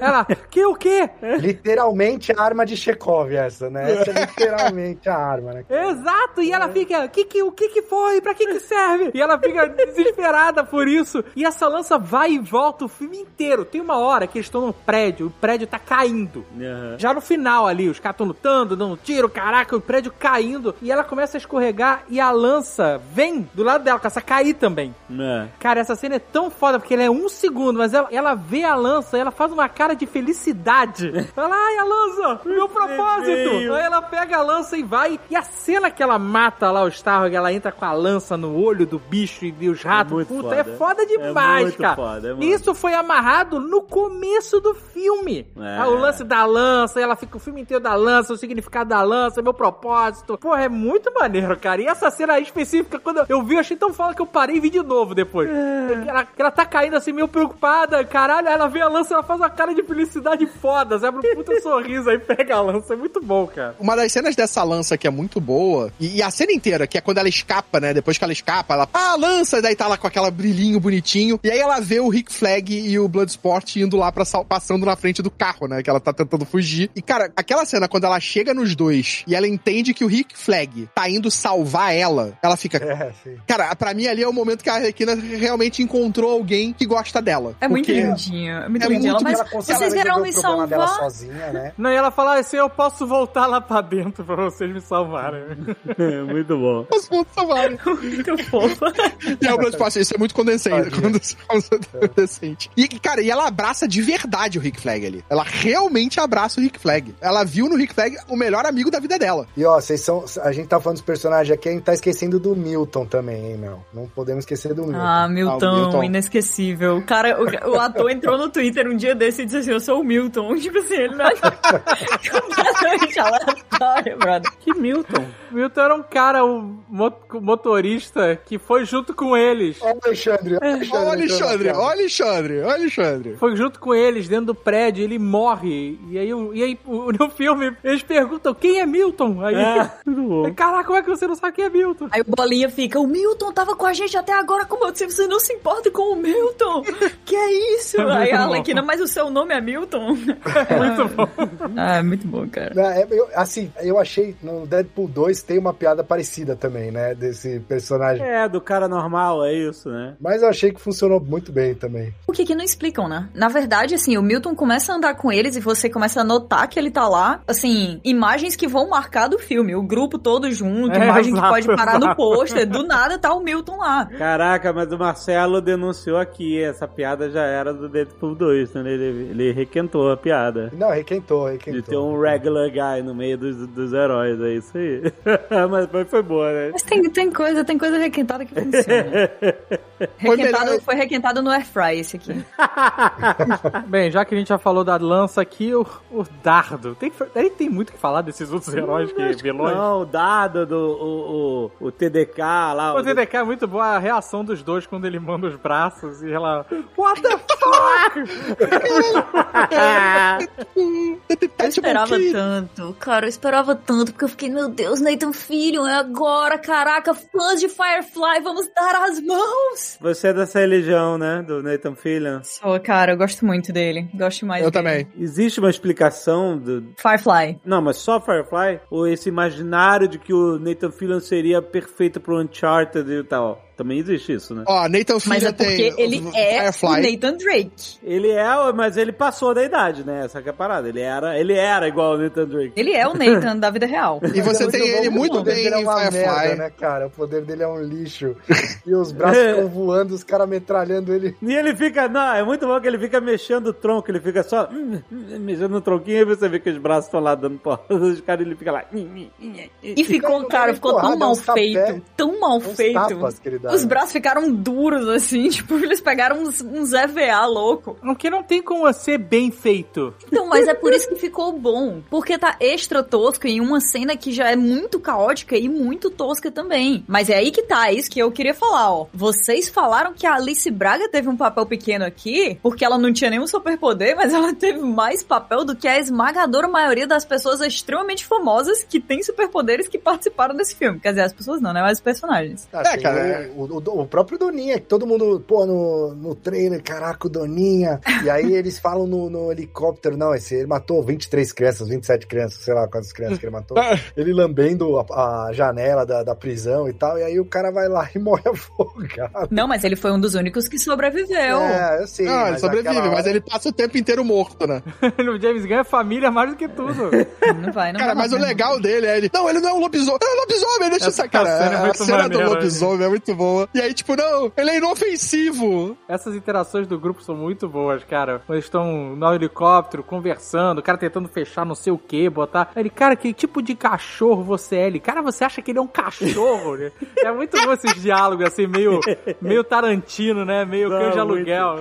Nossa. Você já viu algum cachorro na vida? Essa cena do helicóptero realmente é, é muito boa. E quando eles falam de lobisomem, no final, que ele ressuscita lá, no, que ele cospe a água e acorda, tá na lua cheia, né, no- na praia e tal. Ele levanta e sai assim. Então, de novo, né, cena do helicóptero, de novo, o Predador também me lembrou muito. Que tem uma, no começo do filme também tem uma cena clássica de helicóptero.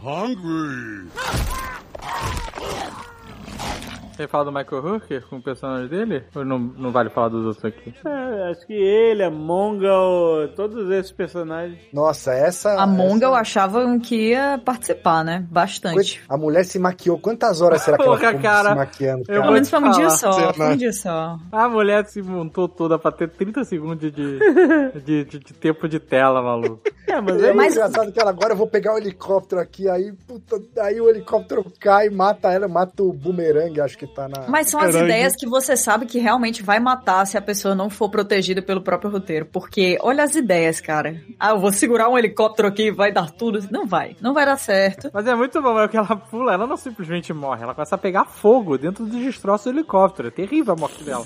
É, de- E tem gente sendo destroçada pelas hélices, tudo. É, Mas esse pessoal que morreu cedo, eles tiveram os 15 minutos de fama deles antes do filme, porque foi tanto É. vídeo lendo as teorias de como seriam usados aqui os novos personagens de Esquadrão Suicida, que, é, cara, a menina da Mongol, nossa, ela apareceu em 300 mil vídeos aí ao redor do mundo. Não, e o, e o Michael Hooker, cara. Michael Hooker, que apareceu em todos os trailers. É. E ele começa o filme com ele, jogando bolinha, não sei o que lá. Mais um herói que tem pontaria. É, eu realmente não esperava que ele fosse morrer desse jeito ridículo. Ele é covarde, né? Ele saiu correndo, ele fugiu covarde. né, da parada, né? Ele é o único que tem a cabeça explodida. Ele tava esses idiotas, não sei o que lá. Ele é o primeiro que pula do helicóptero, vai pra praia, salva não sei quem de afogar, porque ele não sabia nadar. O cara, como que a gente mandou o cara que não sabe nadar?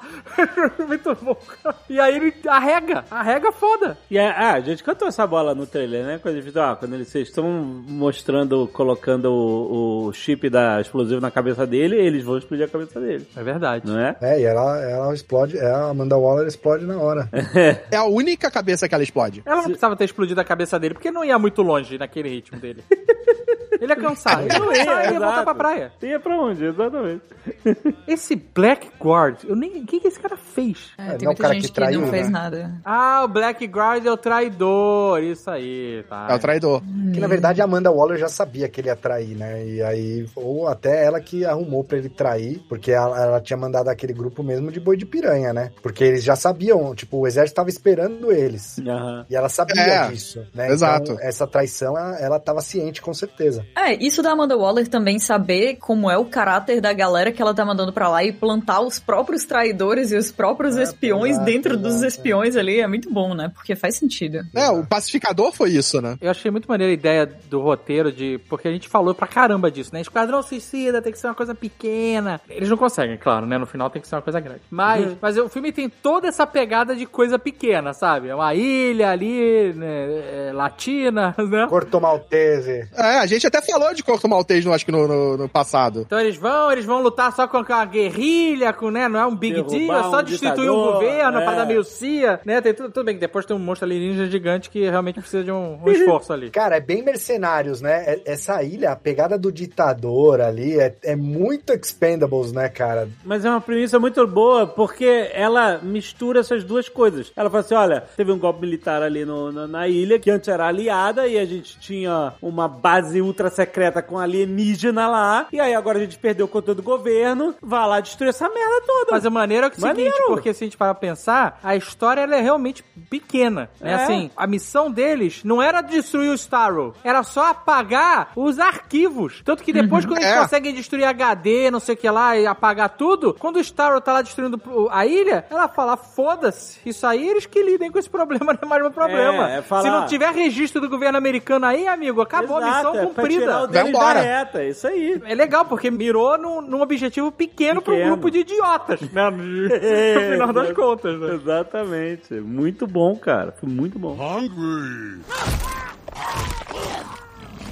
O Rick Flag, ele tem uma indireta do James Gunn pra Marvel também, né? Na camiseta Ih. dele, na camisetinha dele tem lá um coelhinho com a, escrito WB, né? E até uma capinha vermelha que fala das as dificuldades criam oportunidades. Sério? Ele Ele tem mandou uma plaquinha. essa? Então, o Rick Flag, a camiseta dele, o filme inteiro. É, tem um, essa tem um coelhinho. Tem um coelho, que pode ser, a gente pode encarar que é o, o próprio Pernalonga, né? Que é o símbolo da Warner aí. Tem o WB na camiseta, ele tem uma capinha vermelha e a- ele tem uma plaquinha segurando assim, ó. Dificuldades são oportunidades. Caraca. Ou seja, você não me quis, Marvel, estou aqui agora na, na Warner. e ainda trouxe o Michael Hooker, trouxe o Stallone, trouxe o Taika e é isso aí. Tu acha que foi indireta pra ex? Ah, certeza. Mas ele voltou pra ex. É, ele voltou. A ex, no caso, é, é a, é a- é a Disney, né? Só pra- Aí é A Disney. trisal, aí é trisal, David. Ele aprendeu com o Taika. Então, mas aí eu fico um pouco na dúvida aqui, porque assim, ele, ele foi pra Warner, fez um filme muito legal de Esquadrão Suicida, né? Que É. dá pra gente ter uma série infinita. É. Mudando os heróis, mata, mata um monte de gente, É, né? mas sem ele, sem ele não dá, olha. Mas agora ele tá na Disney, tá lá fazendo Guardiões da Galáxia. Mas é o último também. Mas aí depois ele volta pra Warner? Ele Acho volta. que sim, acho que volta sim. Principalmente Porque que a Warner, a- cara, deu carta branca pra ele. Exato, e a Disney teve que pedir pinico pro James Gunn. Eles se arrependeram de ter mandado ele embora e falaram: não, volta aqui, vamos terminar o Guardiões 3 e tal. Foi quando a Marvel voltou pra ele, ela voltou diferente, entendeu? Ele tava grandão. Sim, mas é por isso que eu tô falando, ele podia ficar na Marvel Forever se ele quisesse. né? Então, se eles pediram pra ele voltar, ele voltou, voltou nos termos dele. Né? Talvez ele fique indo e voltando. Talvez esse seja um termo, exato. Ele vai fazer um especial de Natal, cara, dos Guardiões da Galáxia. É, o então, especial assim, de Natal. filme. ele É. realmente voltou nos termos dele. Mas aí tá tudo na mesma diária, aí tá tudo na mesma diária. faça o filme, aproveita aqui dois, três dias, faça o especial de Natal. Até porque se a gente for Mas- pensar com a Marvel, por mais que ele tenha pego Guardiões, que ninguém se importa, que agora não é mais verdade, porque agora todo mundo se importa, né? Sim. Ele nunca vai ter essa liberdade que ele teve pra fazer esse Suicide Squad aí com a Marvel, com a Disney, jamais, assim. É, mais amarrado o plano, né? É, com Ah, não certeza. vai, não vai. A liberdade que ele tá tendo na. Cara, a Warner ofereceu pra ele super-homem, ofereceu o que ele quisesse. Ele tinha que fazer lobo, hein? Ia ser foda se ele fizesse lobo. E eu acho que ele consegue. Nossa, não, Eu não acho que ele consegue fazer o Não, deixa de sonhar. Eu queria lembrar aqui, isso que o Caquinho puxou aqui, só uma reclamação. Esse maldito James Gunn, que eu gosto dele, tô, tô xingando aqui, mas ele queria usar o Super-Homem de vilão nesse filme aí. Ele falou que Ih, queria Marcelo. usar o Super-Homem de vilão. Então, os caras não conseguem. Não, mas aí não ia ser vilão, não ia ser Ia ser vilão sob a perspectiva do Esquadrão Suicida, né? Óbvio. Mas é um antagonista, mas é um antagonista, Alexandre. Não, mas aí é válido. Aí é perspectiva, Marcelo. Aí é Tá válido. vendo? Você que financia essa porra. Não, não, não quero. Foi muito melhor essa dificuldade aí pra ele pegar a estrela gigante do mar. Já vai rolar isso. Fica tranquilo que já vai rolar esse super-homem vilão no jogo do Esquadrão Suicida. Pois é, é verdade. Não, e vai rolar na animação que saiu agora. Vai sair agora também. Vai sair a que mais animação rola, do rola isso. Injustice. É só o que rola. Baseado no Injustice.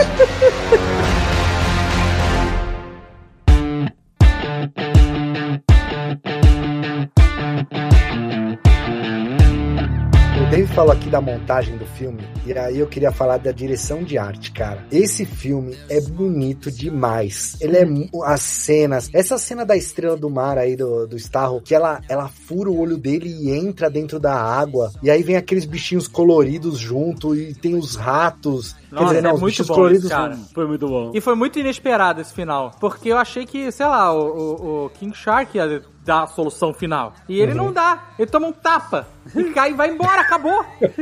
e aí o Polka Dotman consegue tirar uma da- dos, dos membros ali, do Patrick Gigante. E a quem mata ele mesmo é a Arlequina, cara. Muito bom, é, não, tinha que ser. É, não, é a Alequina com os ratos. Os né, ratos. verdade, é. Mas é tão lindo, né? Quando. Assim, é um pouco agoniante quando ela fura um olho.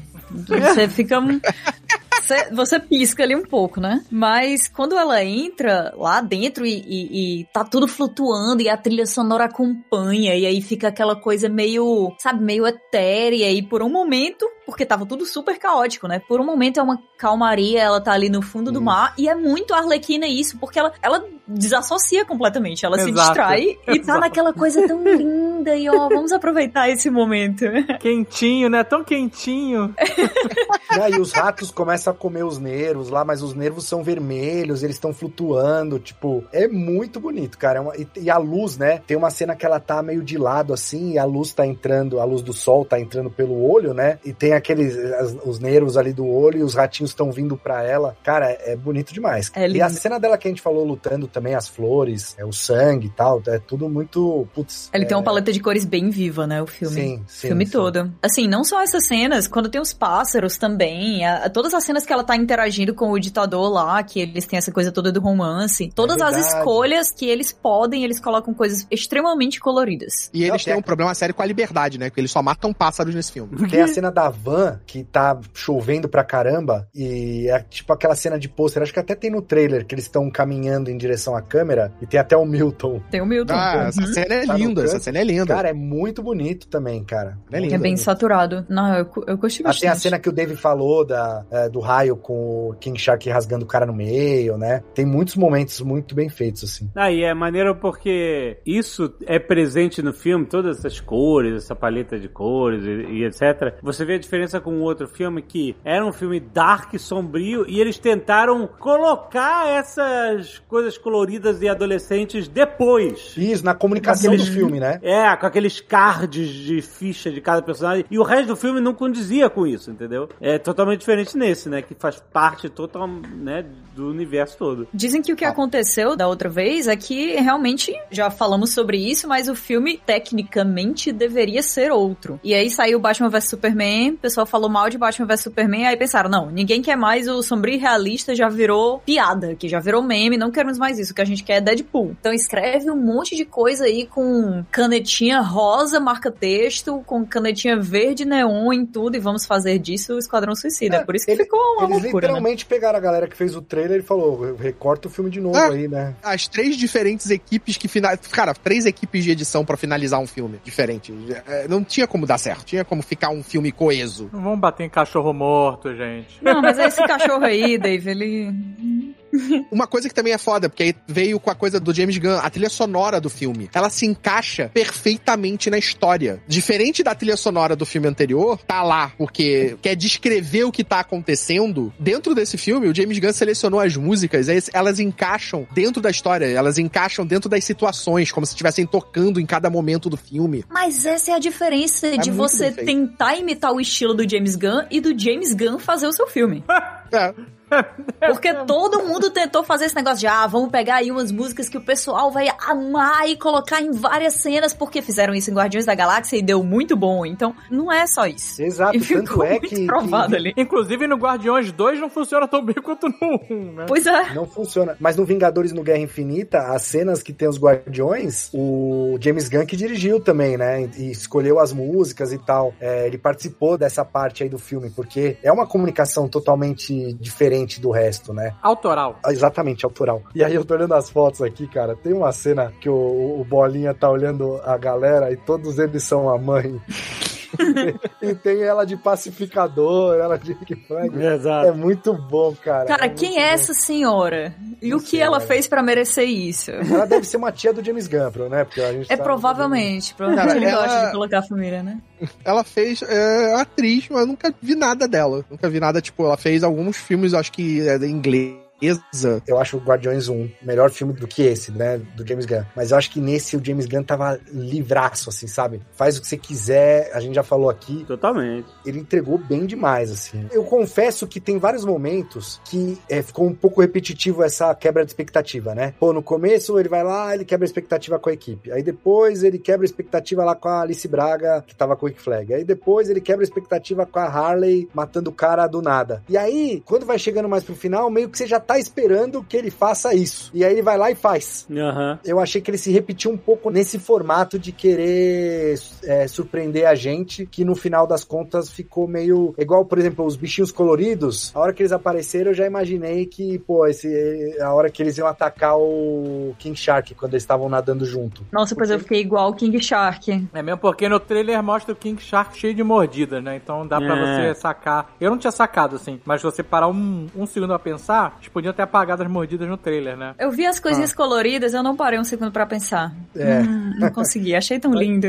Mas eu achei que ele repetiu um pouco essa fórmula aí de surpresa que, por exemplo, a hora que mata o, o Rick Flag, né? É, e depois quando mata o pacificador também. Pô, quando matou o Rick, o Rick Flag, eu me surpreendi. Eu também. É, também. Falei, caraca, esse falou. Aquele momento do filme eu já tava meio achando que era isso mesmo que ele ia fazer. Ele ia sempre. Porque o Rick Flag tá em cima, né, na cena. Ele tá em cima do pacificador. Você vê o pacificador cheio de sangue e eu sei que ia ter a série do pacificador, né? Então também tudo isso meio que já ajuda, né? Ah, mas podia ser um Podia flashback. ser um prequel, é, podia ser um Ah, prequel a série. não, dele. não. Até porque tem. o filme termina meio que você ainda achando que o pacificador morreu, né? É, na cena pós-créditos é que você tem o pequeno grande choque ali. Mas assim, eu acho que é muito mais fácil você fazer filme de super equipes, de pessoas excluídas e de personagens que são muito pouco conhecidos quando é o filme 1. Tanto é que aconteceu isso em Guardiões da Galáxia. A gente falou aqui, né? Ah, Guardiões 2 não funcionou tão bem a trilha sonora quanto no 1. No Guardiões 2 eu não gostei tanto não assim quanto funcionou o 1. Eu não gostei muito bem, né? então, mas é porque é muito difícil você pegar uma coisa que você conseguiu criar um laço muito profundo, muito rápido entre a audiência e aquele elenco ali de pessoas desconhecidas e você vai lá e, e achar esse spark de novo, sabe? Fazer mais uma vez. Eu acho que se tivesse um. Por um lado, eu até gostei que a galera morreu aqui, porque ele vai ter que fazer a mágica dele de novo, de introduzir novas pessoas pra gente se apaixonar por eles imediatamente, porque a maioria da galera já foi. É, mas eu, eu acho que não é só isso, porque, por exemplo, no o caso de Guardiões 1, é, ninguém dava nada, ninguém esperava nada pelo filme. A gente foi, pagou ingresso pra seja o que Deus quiser. Essa é a realidade. Tudo bem que o trailer, né, o trailer realmente com a música foi um negócio inacreditável, assim, foi um fenômeno, né? Mas é, foi, era tudo novo. O James Gunn tava num- numa tela em branco. E ele pintou o que ele quis e ficou lindo. No segundo, você já tinha a tela. Você já tinha uma tela pintada. Você sabe o que ele pode pintar. E uma expectativa muito grande também, né? É Exato, do primeiro pro segundo, essa é a diferença maior. No caso do Esquadrão Suicida, a gente já tem uma tela do outro Esquadrão Suicida. E ela é muito triste. É aquela tela Mas- que foi restaurada por aquela senhora de. Sim, Mas aquela também- imagem de Jesus que a mulher resolveu restaurar. Pronto, essa é a tela que ele tava pintando. Mas a gente tem já a ideia do James Gunn também, né? Eu acho que esse filme, a nossa expectativa também tava um pouco mais alta, porque a gente já sabia que, porra, na mão do James Gunn, a probabilidade de dar certo é bem maior. A nossa expectativa vai ser maior quando tiver, por exemplo, se ele, caso venha fazer, um próximo Esquadrão Suicida. Aí a gente vai ter uma expectativa bem maior, porque a gente sabe do que ele é Ah, capaz. sim. de conseguir pegar um grupo gigante de heróis, mata sem piedade, menos a Arlequina. Ele tem que pegar os Morlocks, Dave, fazer um filme dos Morlocks, ó, o James Gunn. Porra, se dão aos X-Men... Não, mas ele é muito comédia pra X-Men, não quero ele não. Piadinha, Retiro o que eu disse. Não quero... Chega de alívio cômico com Colosso, chega disso. Eu gostei muito de Guardiões 2, tá? Gostei bastante. Mas eu acho que é porque a gente já tinha vivido aquele momento de essas pessoas são família. Essa figura paterna, materna que o Peter Quill procura, ele encontrou aqui, ele só não notou. E aí, em Guardiões 2, a gente tem isso de novo, só que de um jeito mais profundo. Só que a gente já viveu aqueles sentimentos, né? Aqui em Esquadrão Suicida, a gente tem isso também. É uma galera que tá completamente solta, que é tratada como lixo na sociedade, que eles estão na sarjeta da própria existência, eles são aquele vilão Z que é derrotado rapidamente pelo herói B e é colocado na prisão e todo mundo esquece que ele existe. Então todos eles são isso aí e eles estão procurando conexão. Eles encontram essa conexão. E aí no segundo filme, se for, eles já encontraram essa conexão. A gente já viveu isso com esses personagens. O que é que vai ser colocado de novo dentro desse roteiro que vai fazer a gente passar por todo um arco emocional de novo, a ponto da gente achar que a história foi muito única? Nossa, olha só. Caraca, maluco, viu? não tenho nada a acrescentar. Preciso de uma semana pra pesquisar. Ou seja, ou seja, é melhor o James Gunn desistir, é isso. Não, que é isso. James Gunn que desiste.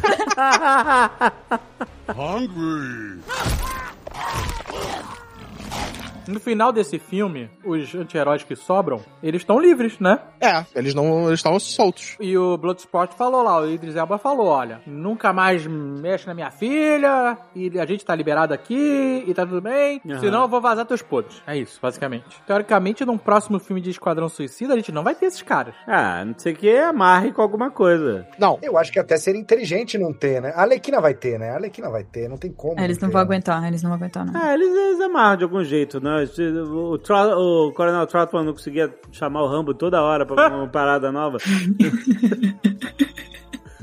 Não, mas a Amanda Waller vai ter. Agora, é realmente. É que não sobrou também muita gente. Sobrou quem? O King Shark, o Bloodsport e. A Não, Arlequina. King Shark a- não sobrou, não. Sobrou, sobrou, e não morreu não. Pô, não me mata o King Shark, não. Sobrou Ah, King mas ele- Shark, a Arlequina, Ah, a é Red verdade. Catcher e o Bloodsport. E o irmão do James Gunn, o Kirk. Ah, o Doninha. Ah, o sim, e a Doninha, a Doninha. Doninha. Doninha sobrou. Não, tem uma- um presídio lotado de vilão. Essa que é a parada. É, isso vai rolar. O negócio é ele, ele fazer um negócio diferente que não. Ah, então vou pegar 30 hora, é, vilões aqui pra matar todo mundo e repetir a fórmula. é Isso que não Eu, eu, se fosse o James Gunn, pra mim, Esquadrão Suicida seria meu plano de aposentadoria. Porque isso é uma parada que ele faz super bem, cara. Pega, começa a ler esses quadrinhos que ninguém lê, pegar esses anti-heróis ou heróis toscos que ninguém conhece e faz filme. Porque ele consegue criar um argumento que te, você consegue gostar do, do Polka Dotman. É um cara que joga bolota, cara. É a parada mais ridícula possível. E ele conseguiu construir uma história pra esse cara que quando ele morre, eu, caralho, não, sabe? Aham, Eu tinha gostado desse cara. exatamente. E ele consegue, cara. Então ele tem uma infinidade de personagens que ninguém conhece, que então não tem cobrança nenhuma. Aham. Ainda tem isso, né? É, você você não pode- fazer isso com o super-homem, não. O super-homem não pode ser antagonista, Jamais, o super-homem É, não pode usar preto, É, o super-homem não pode... Roubar, sabe? é, fa- é, eu quero, você tinha falado antes, é mais fácil porque, né, esse herói do hall de lendas da DC que você não pode encostar sem dar merda, entendeu? É, realmente, não dá pra fazer isso com, com a Sabe quem você pode encostar sem dar merda? Ah, Lobo. Exato. Exato. Pode. Aí é uma oportunidade, hein? É. E aí a gente ficou se lamentando lá que o Jason Momoa não pode ser o Lobo porque já é o Aquaman. E eu vi alguém sugerir um ator pro Lobo Que, ah, quem era? Não, tem o Roman Reigns, que é um cara da WWE também, que é igual o, Não, era o Batista. Eu acho que sugeriram o Batista. Só que Batista de peruca do Lobo talvez ficasse meio esquisito. Nossa, vai ficar um pouco muito tosco, hein? Vamos ser sinceros aqui. Hollywood não tem acertado nas últimas perucas. O Bautista, ele tá em outra vibe. Ele quer ser sério agora. Ele quer drama. É, ele não vai fazer o Lobo, ele não vai fazer o Lobo. Ele quer usar óculos nos filmes. Blade Runner. Ele falou isso pra gente. Não, o filme lá dele com o Snyder de roubo de zumbi de banco, Uhum. é, o personagem dele é tudo profundo, é cheio de profundidade. É, pois é, verdade. É, não, usou óculos já tá já é intelectual, né? Eu, eu tô lá, eu concordo com ele. É, então, mas eu acho que, eu não sei, vamos ver a série, mas se eu fosse James Gunn, eu tentaria ir, ir surfando por outros, meio, acho que realmente um filme do Lobo, tentar algumas coisas diferentes pra não também... Lobo é B pra caralho, cara. Só a gente conhece Lobo. É. Ninguém conhece, o público geral. E aí ele tem, teria que pegar também o lobo dos anos 80. Lobo é loucura máxima. Lobo, a história pode ter qualquer coisa, é loucura máxima. É. Mas Lobo Exato. é bem mais conhecido do que a maioria das coisas que James Gunn tem trabalhado, assim, por mais que, É. que seja B, assim, não é Z, né? O Lobo tem essa vibe vi- super violento, que nem foi Sabe porque filme. a Warner fica desesperada porque ela não sabe o que tá fazendo da vida, essa é a verdade? A Warner, te amo. E aí que é, oferece super-homem pra Jamie Gunn, oferece não sei o que lá. Não precisa oferecer, deixa esses, esses heróis, É. sabe, o, o pa- Panteão, deixa lá com os outros diretor. Aham. Esse Ele cara, quer, ele é- quer. ele tem que pegar, porque assim, o Lobo, por mais que seja mais conhecido do que Guardiões da Galáxia e, e Esquadrão Suicida, não é um, não é um super-homem, não é um Batman, não é um Lanterna Verde, não é nada disso, não é um Aquaman, não tá nem perto. Aham. Então esse cara é um que ele pode meter a mão, que é um next step, vamos dizer assim, Aham. mas que ele pode pirar. Cara, Pode. Nossa, imagina, Pode, cara. pode. As histórias do lobo, as loucuras do cara do céu que vai tendo tumores, quanto, quanto mais merda o lobo vai fazendo, o cara mais deformado vai ficando. Imagina isso no filme do James Gunn, cara. O lobo com o Papai Noel, com o Coelho da Páscoa. Puta, cara, dos golfinhos. O cara da rádio galáctica que não pode parar de tocar, porque senão o lobo vai lá e... escu- Sabe qual é? Fica dando repeat na música eternamente. E tem uma pegada Guardiões também, né, de espaço e tal, né, total, então... Por favor, Warner, a gente sabe que vocês estão ouvindo a gente. Lobo de James Gunn. Só não dá pra ele ah, o Superman, porque ele, agora eu tô lembrando aqui, ele Não, fez aquele Marcelo. filme da criança, a criança que é o super-homem do maldito lá, o, como que é o... filme? Brightsburn. Esse filme do James Gunn? Não, é Ah, produzido só por ele, não é dirigido É, por não ele. foi dirigido por ele, não. Ah, A ideia, a ideia deve ter sido dele, esse maldito. não sei não, hein, Marcelo? Acho que tu tá magoado aí. Acho que é um É, problema porque não é dele, não. Foi dirigido por um. Deixa eu ver aqui. Gente, É Lobo. porque, Aí no, é porque no, no trailer e nos posters, tava todo mundo falando do James Gunn. Então, se ele tava. Se ele varreu o chão um dia, todo mundo ia colocar o nome dele no- em todos os posters. Porque é isso aí que ia levar a galera pro cinema. Mas na verdade, eu acho que ele não tava tão envolvido assim. O produtor, gente, às vezes nem sabe o que tá fazendo lá. Exatamente. E ainda mais quando o produtor é conhecido. Geralmente, quando é um diretor ou um ator que é o produtor, ele simplesmente tá dando o nome pra parada. É, eu nem sei se ele era produtor normal Era ou produtor. produtor executivo, assim. É, Ele era produtor, produtor. Às vezes. Ah, então já é um pouco mais envolvido. Lobo, é isso que eu quero. Michael Hooker como lobo. Nossa, mãe do Nossa, céu! meu Deus. Não! Tá maluco? É melhor do que o irmão dele. O irmão dele vai fazer o coelhinho da Páscoa. Nossa. Cara, olha, ia, ia dar um filme legal esse aí, cara. Ia ficar bom. merda. Ah, você sente a alegria na voz do Marcelo. Na possibilidade de um filme do Lobo James Gunn. Porque já tá vendo É, as estátuas. Ele tá sorrindo.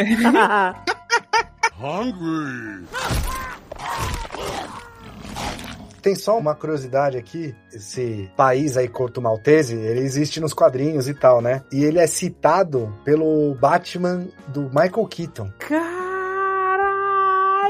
é verdade! A As Vicky fotos de faz as fotos lá. Ele fica vendo, ah, viu o seu trabalho anterior e tem umas fotos de guerra e aí fala Corto Maltese. Nossa! É a recapa da Time. Nossa, que foda. Então, ó, próximo Esquadrão Suicida com o Batman do Michael Keaton. né? Aí ele pode fazer o que ele quiser com esse baixo. Ah, ele já vai voltar, né? Então, assim, tá solto aí. É, pois é. Ah, cara, eu fico imaginando um próximo Esquadrão Suicida, aí você mete Santa Prisca, e aí tem o Bane, que é quem eles estão querendo tirar do poder em Santa Prisca. Já pode ser uma parada foda também. Aí pode ser o Dave Bautista, que já chegou nas portas da Warner dizendo, por favor, me deixa ser o Bane. Aí eles olharam pra ele Ah. e disseram assim, mas não estamos procurando um Bane. Ó, tem um Bane aí, é verdade, no Batista. Tem Aí né, não, eu só queria dizer, qualquer coisa me liga, tá aqui meu número. Acho que o Dave Tem o Bautista, ó. faria o bem, é foda. Pô, de óculos, Tom. Hardy, qualquer um pode ser o Bane também, né? É. Mas peraí, se ele quer se desvincular de, de WWE, não vai fazer Bane. É verdade, né? É, mas o Bane é intelectual, Dave. O Bane É. tem um intelecto é, elevado. No... Ele é sinistro, é inteligente Ele pra é caralho. Os quadrinhos também, eu vou te falar, né? Qualquer coisa, né? Cara, é super intelectual. O que, que ele faz? Ele toma bomba. Ele vai fazer o Bane de óculos, né? O Bane leitor. Exato, né? Mas é, mas é o É porque é do Bane que deixa ele mais burro, né? Óculos amarrado, aquele óculos amarrado pra não cair, sabe? qual é? Amarradinho. A parada do Bane é porque ele só foi bem utilizado nas primeiras histórias, que é quando dão a origem dele, que é exatamente isso, que ele é um cara sinistrão. É, que ele descobre onde é a Batcaverna e tal. Ele, tem... Ele descobre que o Bruce Wayne é o Batman. Exato, exato. Eu não acho que o James Gunn faria isso, tá? Eu não acho que ele iria por esse lado, sendo bem sincero. Assim. Não, mas ó, o James Gunn podia fazer. É que isso aí são vilões do Batman, né? Mas ele podia fazer um filme do Asilo Arkham, assim, sem, tipo, só os vilões do. Ah, não Mas vinga, o Polka Dot não Man é do vilão do Batman. É, Ah, é o a Batman. Amanda Waller já tá lá, então. É. É. Ele pode fazer um filme que é só um spin-off sobre o Chupacabra. que é o irmão dele, o personagem, o Doninha. O Doninho. Tá na América... No Brasil. Exato. No Brasil. Ele vai indo até o interior ali do... É Minas que, que o Chupacabra? Não, aí é Varginha ou ET. Não, tem é, nada a ver. é. Ou Goianinha, que eu também não vou dizer o que é que tem lá, mas. Pela quantidade de piada de cu, esse pode ser o chupacu. Nossa. Pacu. Aí começa a fazer sentido tudo lá com o Peacemaker, com o Starro. Cara, imagina as piadas dessa série do Peacemaker aí, né? Que era o nível. Ah, o Twitter da série do Peacemaker já tá, assim, 100% loucaço, né? É mesmo? Então quando começar. É, então quando começar a série vai ser. O que, que eles fazem lá? Posso Cara. apenas imaginar. Ah, é totalmente surtada a conta. E eles ficam falando de eventos sérios, mas assim, zoando o tempo inteiro, sabe? É mesmo? Isso aqui é, é arroba DC Peacemaker. Hum. Aí o, o About é, é um espaço para OnlyFans junto. of Peace, né? OnlyFans da paz. É, é. Ah, mas é isso, cara. eu, eu vai ter gosto muita. muito Aqui, essa. DC que não se leva a sério. Eu acho isso importante pros personagens, pros filmes e tal. Esse negócio, a Kat gosta, né? Vai fazer o quê? Mas essa parada Zack Snyder aí que de muita seriedade pros heróis e tal, tem horas que tem que rir de si mesmo, entendeu? Mas eu acho que é um equilíbrio, é um equilíbrio. Eu, eu gosto, eu gosto, tá? Mas eu sei que não tem como você, sei lá, não, não é toda semana que o quadrinho que você vai lançar, que a edição que você vai lançar é, é, é o gibi que vai ser forte como a piada mortal. Não é, não é toda coisa que é tipo longo Halloween. É isso, Ah. entendeu? Depende do filme. É, que é, é, tipo, é que o, o, o, o Jack Snyder, ele realmente ele não acertou. Mas Batman de Nolan é maneiro. É maneiro, porra. É um filmaço. Os dois primeiros, né? No terceiro, não. Mas essas coisas surtadas que ficam no meio, o vilão completamente aleatório e o elenco bizarro de pessoas que estão ali sendo heróis, mesmo que não sejam heróis, ou então que são heróis também, mas que são muito menos relevantes, isso é necessário, sabe? É o que mantém as pessoas divertidas e eu acho que é realmente o que dá o equilíbrio, né? Porque você entra naquela coisa do surto, da loucura, do que você não se importa tanto, que é muito leve, e aí de repente você tem aquela coisa pesada que faz você pensar, que é uma história que te marca muito. É, na própria Marvel tem isso, né? Você tem os filmes do MCU como um todo, que tem um puta drama, e apesar de ter suas piadinhas, momentos como mas tem todo um arco dramático do Homem de Ferro, principalmente, né? É, mas você tem Guardiões da Galáxia, que é um filme leve, engraçado, né? Todo colorido, vamos dizer assim. Indiretamente, que não é responsabilidade da Disney, mas tinha, tem ainda o Deadpool, né? Que é a loucura máxima, né? Yeah. Filme escrachado e que vai continuar, porque já anunciaram aí, não anunciaram, mas a galera tá acreditando que vai ser o terceiro filme, que é um dos próximos filmes aí secretos da Marvel que eles anunciaram que vão ter. Aham. Não é secreto, é não revelado, né? Eu acho que é inclusive por isso que a gente tá meio com o pé atrás aí com o Eternos. Não só por isso também, né? Mas isso também. A gente não, dê nomes. Alexandre e Otone. É porque a gente não leva fé em nova era. A gente não leva fé na nova era. Não é só a nova era, é porque a gente tá vindo de um momento de peso emocional muito grande. Muito grande. Porque a gente viveu em Guerra Infinita e Ultimato pra chegar outra coisa super pesada e dizer, ah, porque eu tô aqui pensando sobre a humanidade e todos esses eventos e nós tá não interagimos. muito a sério, né? Esse Eternos aí, né? É, eu acho que, que se chegassem com uma coisa um pouco mais um pouco mais surtada, talvez a gente se gente se empolgasse um pouco mais agora, né? É que dá vontade de falar assim aos Eternos. Sabe quantos anos a gente levou pra chegar até num Guerra Infinita? Pois é, vocês vão querer fazer isso em um Levou filme só? duas semanas e já quer dar uma Guerra Infinita. Não é pá. assim não. mano. Exatamente. É, querem É, e- sentar na e, sei janela lá, aqui, não dá. E eu vendo isso, tá muito cara de que eles vão introduzir esses personagens, eles vão resolver o problema no próprio filme e vão sumir de novo. Tipo, vai ser meio que só pra introduzir o Cavaleiro Negro, porque eu acho que eles não vão ficar, porque, ah, os Celestiais não deixam a gente fazer isso. Eu, eu tô muito com medo disso. Na- Teve uma capa de. Da, acho que é Vanity Fair. No, no- qual é a revista? Na Entertainment Week, eu acho. É. Que tinha todos os duplas ou trios de Eternos, Isso, né? as duplas, é. E aí escrito ali, os heróis mais poderosos da Marvel, qual é? É. E aí mostrando os Eternos. É, mas esse vai virar Dragon Ball. É, Vai escalando, escalar, ah, o mais poderoso, mais poderoso, mais poderoso, nível de poder. E não é isso que prende a galera. Não é o herói ser extremamente poderoso e tal. Se, se fosse assim, eles não estavam tendo dificuldade com o super-homem. É, não, e eles já têm. ah, Eu acho que a Marvel vai ter dificuldades. Eu acho que os Eternos não duram. Ah! Exatamente. Eles são um paradoxo, né? Exatamente. Exato. Os Eternos não vão durar. Ah. E, cara, é que nem Capitã Marvel. Capitã Marvel, eles não sabem Fizeram direito a mesma fazer. coisa com a Capitã Marvel. Ah, ela é muito importante, ela é muito relevante. Por quê? Porque ela é a vingadora mais poderosa de todas. Não é por aí que você tem que começar, cara. Não é. Eu sei que eu tô aqui, né, mexida pelos comentários constantes do Marcelo sobre o Super-Homem, porque ele só pensa no Clark Kent o dia inteiro, 24 horas por dia. Mas é a mesma Ai, coisa. ai. Não adianta você. cala, cala a boca, Marcelo, não é possível. não adianta você pegar um deus e colocar lá e dizer assim: se importem com esse personagem. Por quê? Porque ele é um deus. Ah, meu amigo, eu não tô nem aí. Eu quero ver o Tony Stark comendo hambúrguer. É isso aí. Às vezes é isso. É o que o Richard Donner fez com o Super-Homem. Exato. É. É, o super-homem, a parada não é o fato dele ser super poderoso. A parada é, é ser quem ele é. Só que hoje em dia, ser quem o super-homem é parece ser errado. Então a galera, não, tem que fazer um super-homem Então. que seja diferente. Mas isso é verdade. A galera prefere ver esse monte. Que hoje nem, nem vilão mais a gente fala, né? Agora é anti-herói. Não tem mais vilão. É só anti-herói. É, Tem vilão ainda, ainda tem. e- não, não, mas então, ah, os anti-heróis aqui do Esquadrão Suicida. Joker, o Joker é vilão. Ah, mas a galera adora o Joker também. Os caras preferem ver mil vezes. O, esses O Arthur, caras- o Arthur é É, anti-herói, o né? O filme do Arthur, é. O filme do Arthur do que tentar fazer um filme direito do- dos heróis. Marcel tá nervoso aí, tá cansado? Porque o Super-Homem tá no UTI com a bala do Bloodsport. Vai lá, vai lá. Faz sentido. Mas pelo menos foi o Idris Elba, então tá valendo, vai. É, se o Idris Elba quiser... Não, não vou dizer isso, não. Cuidado que que eu tanto de piada de.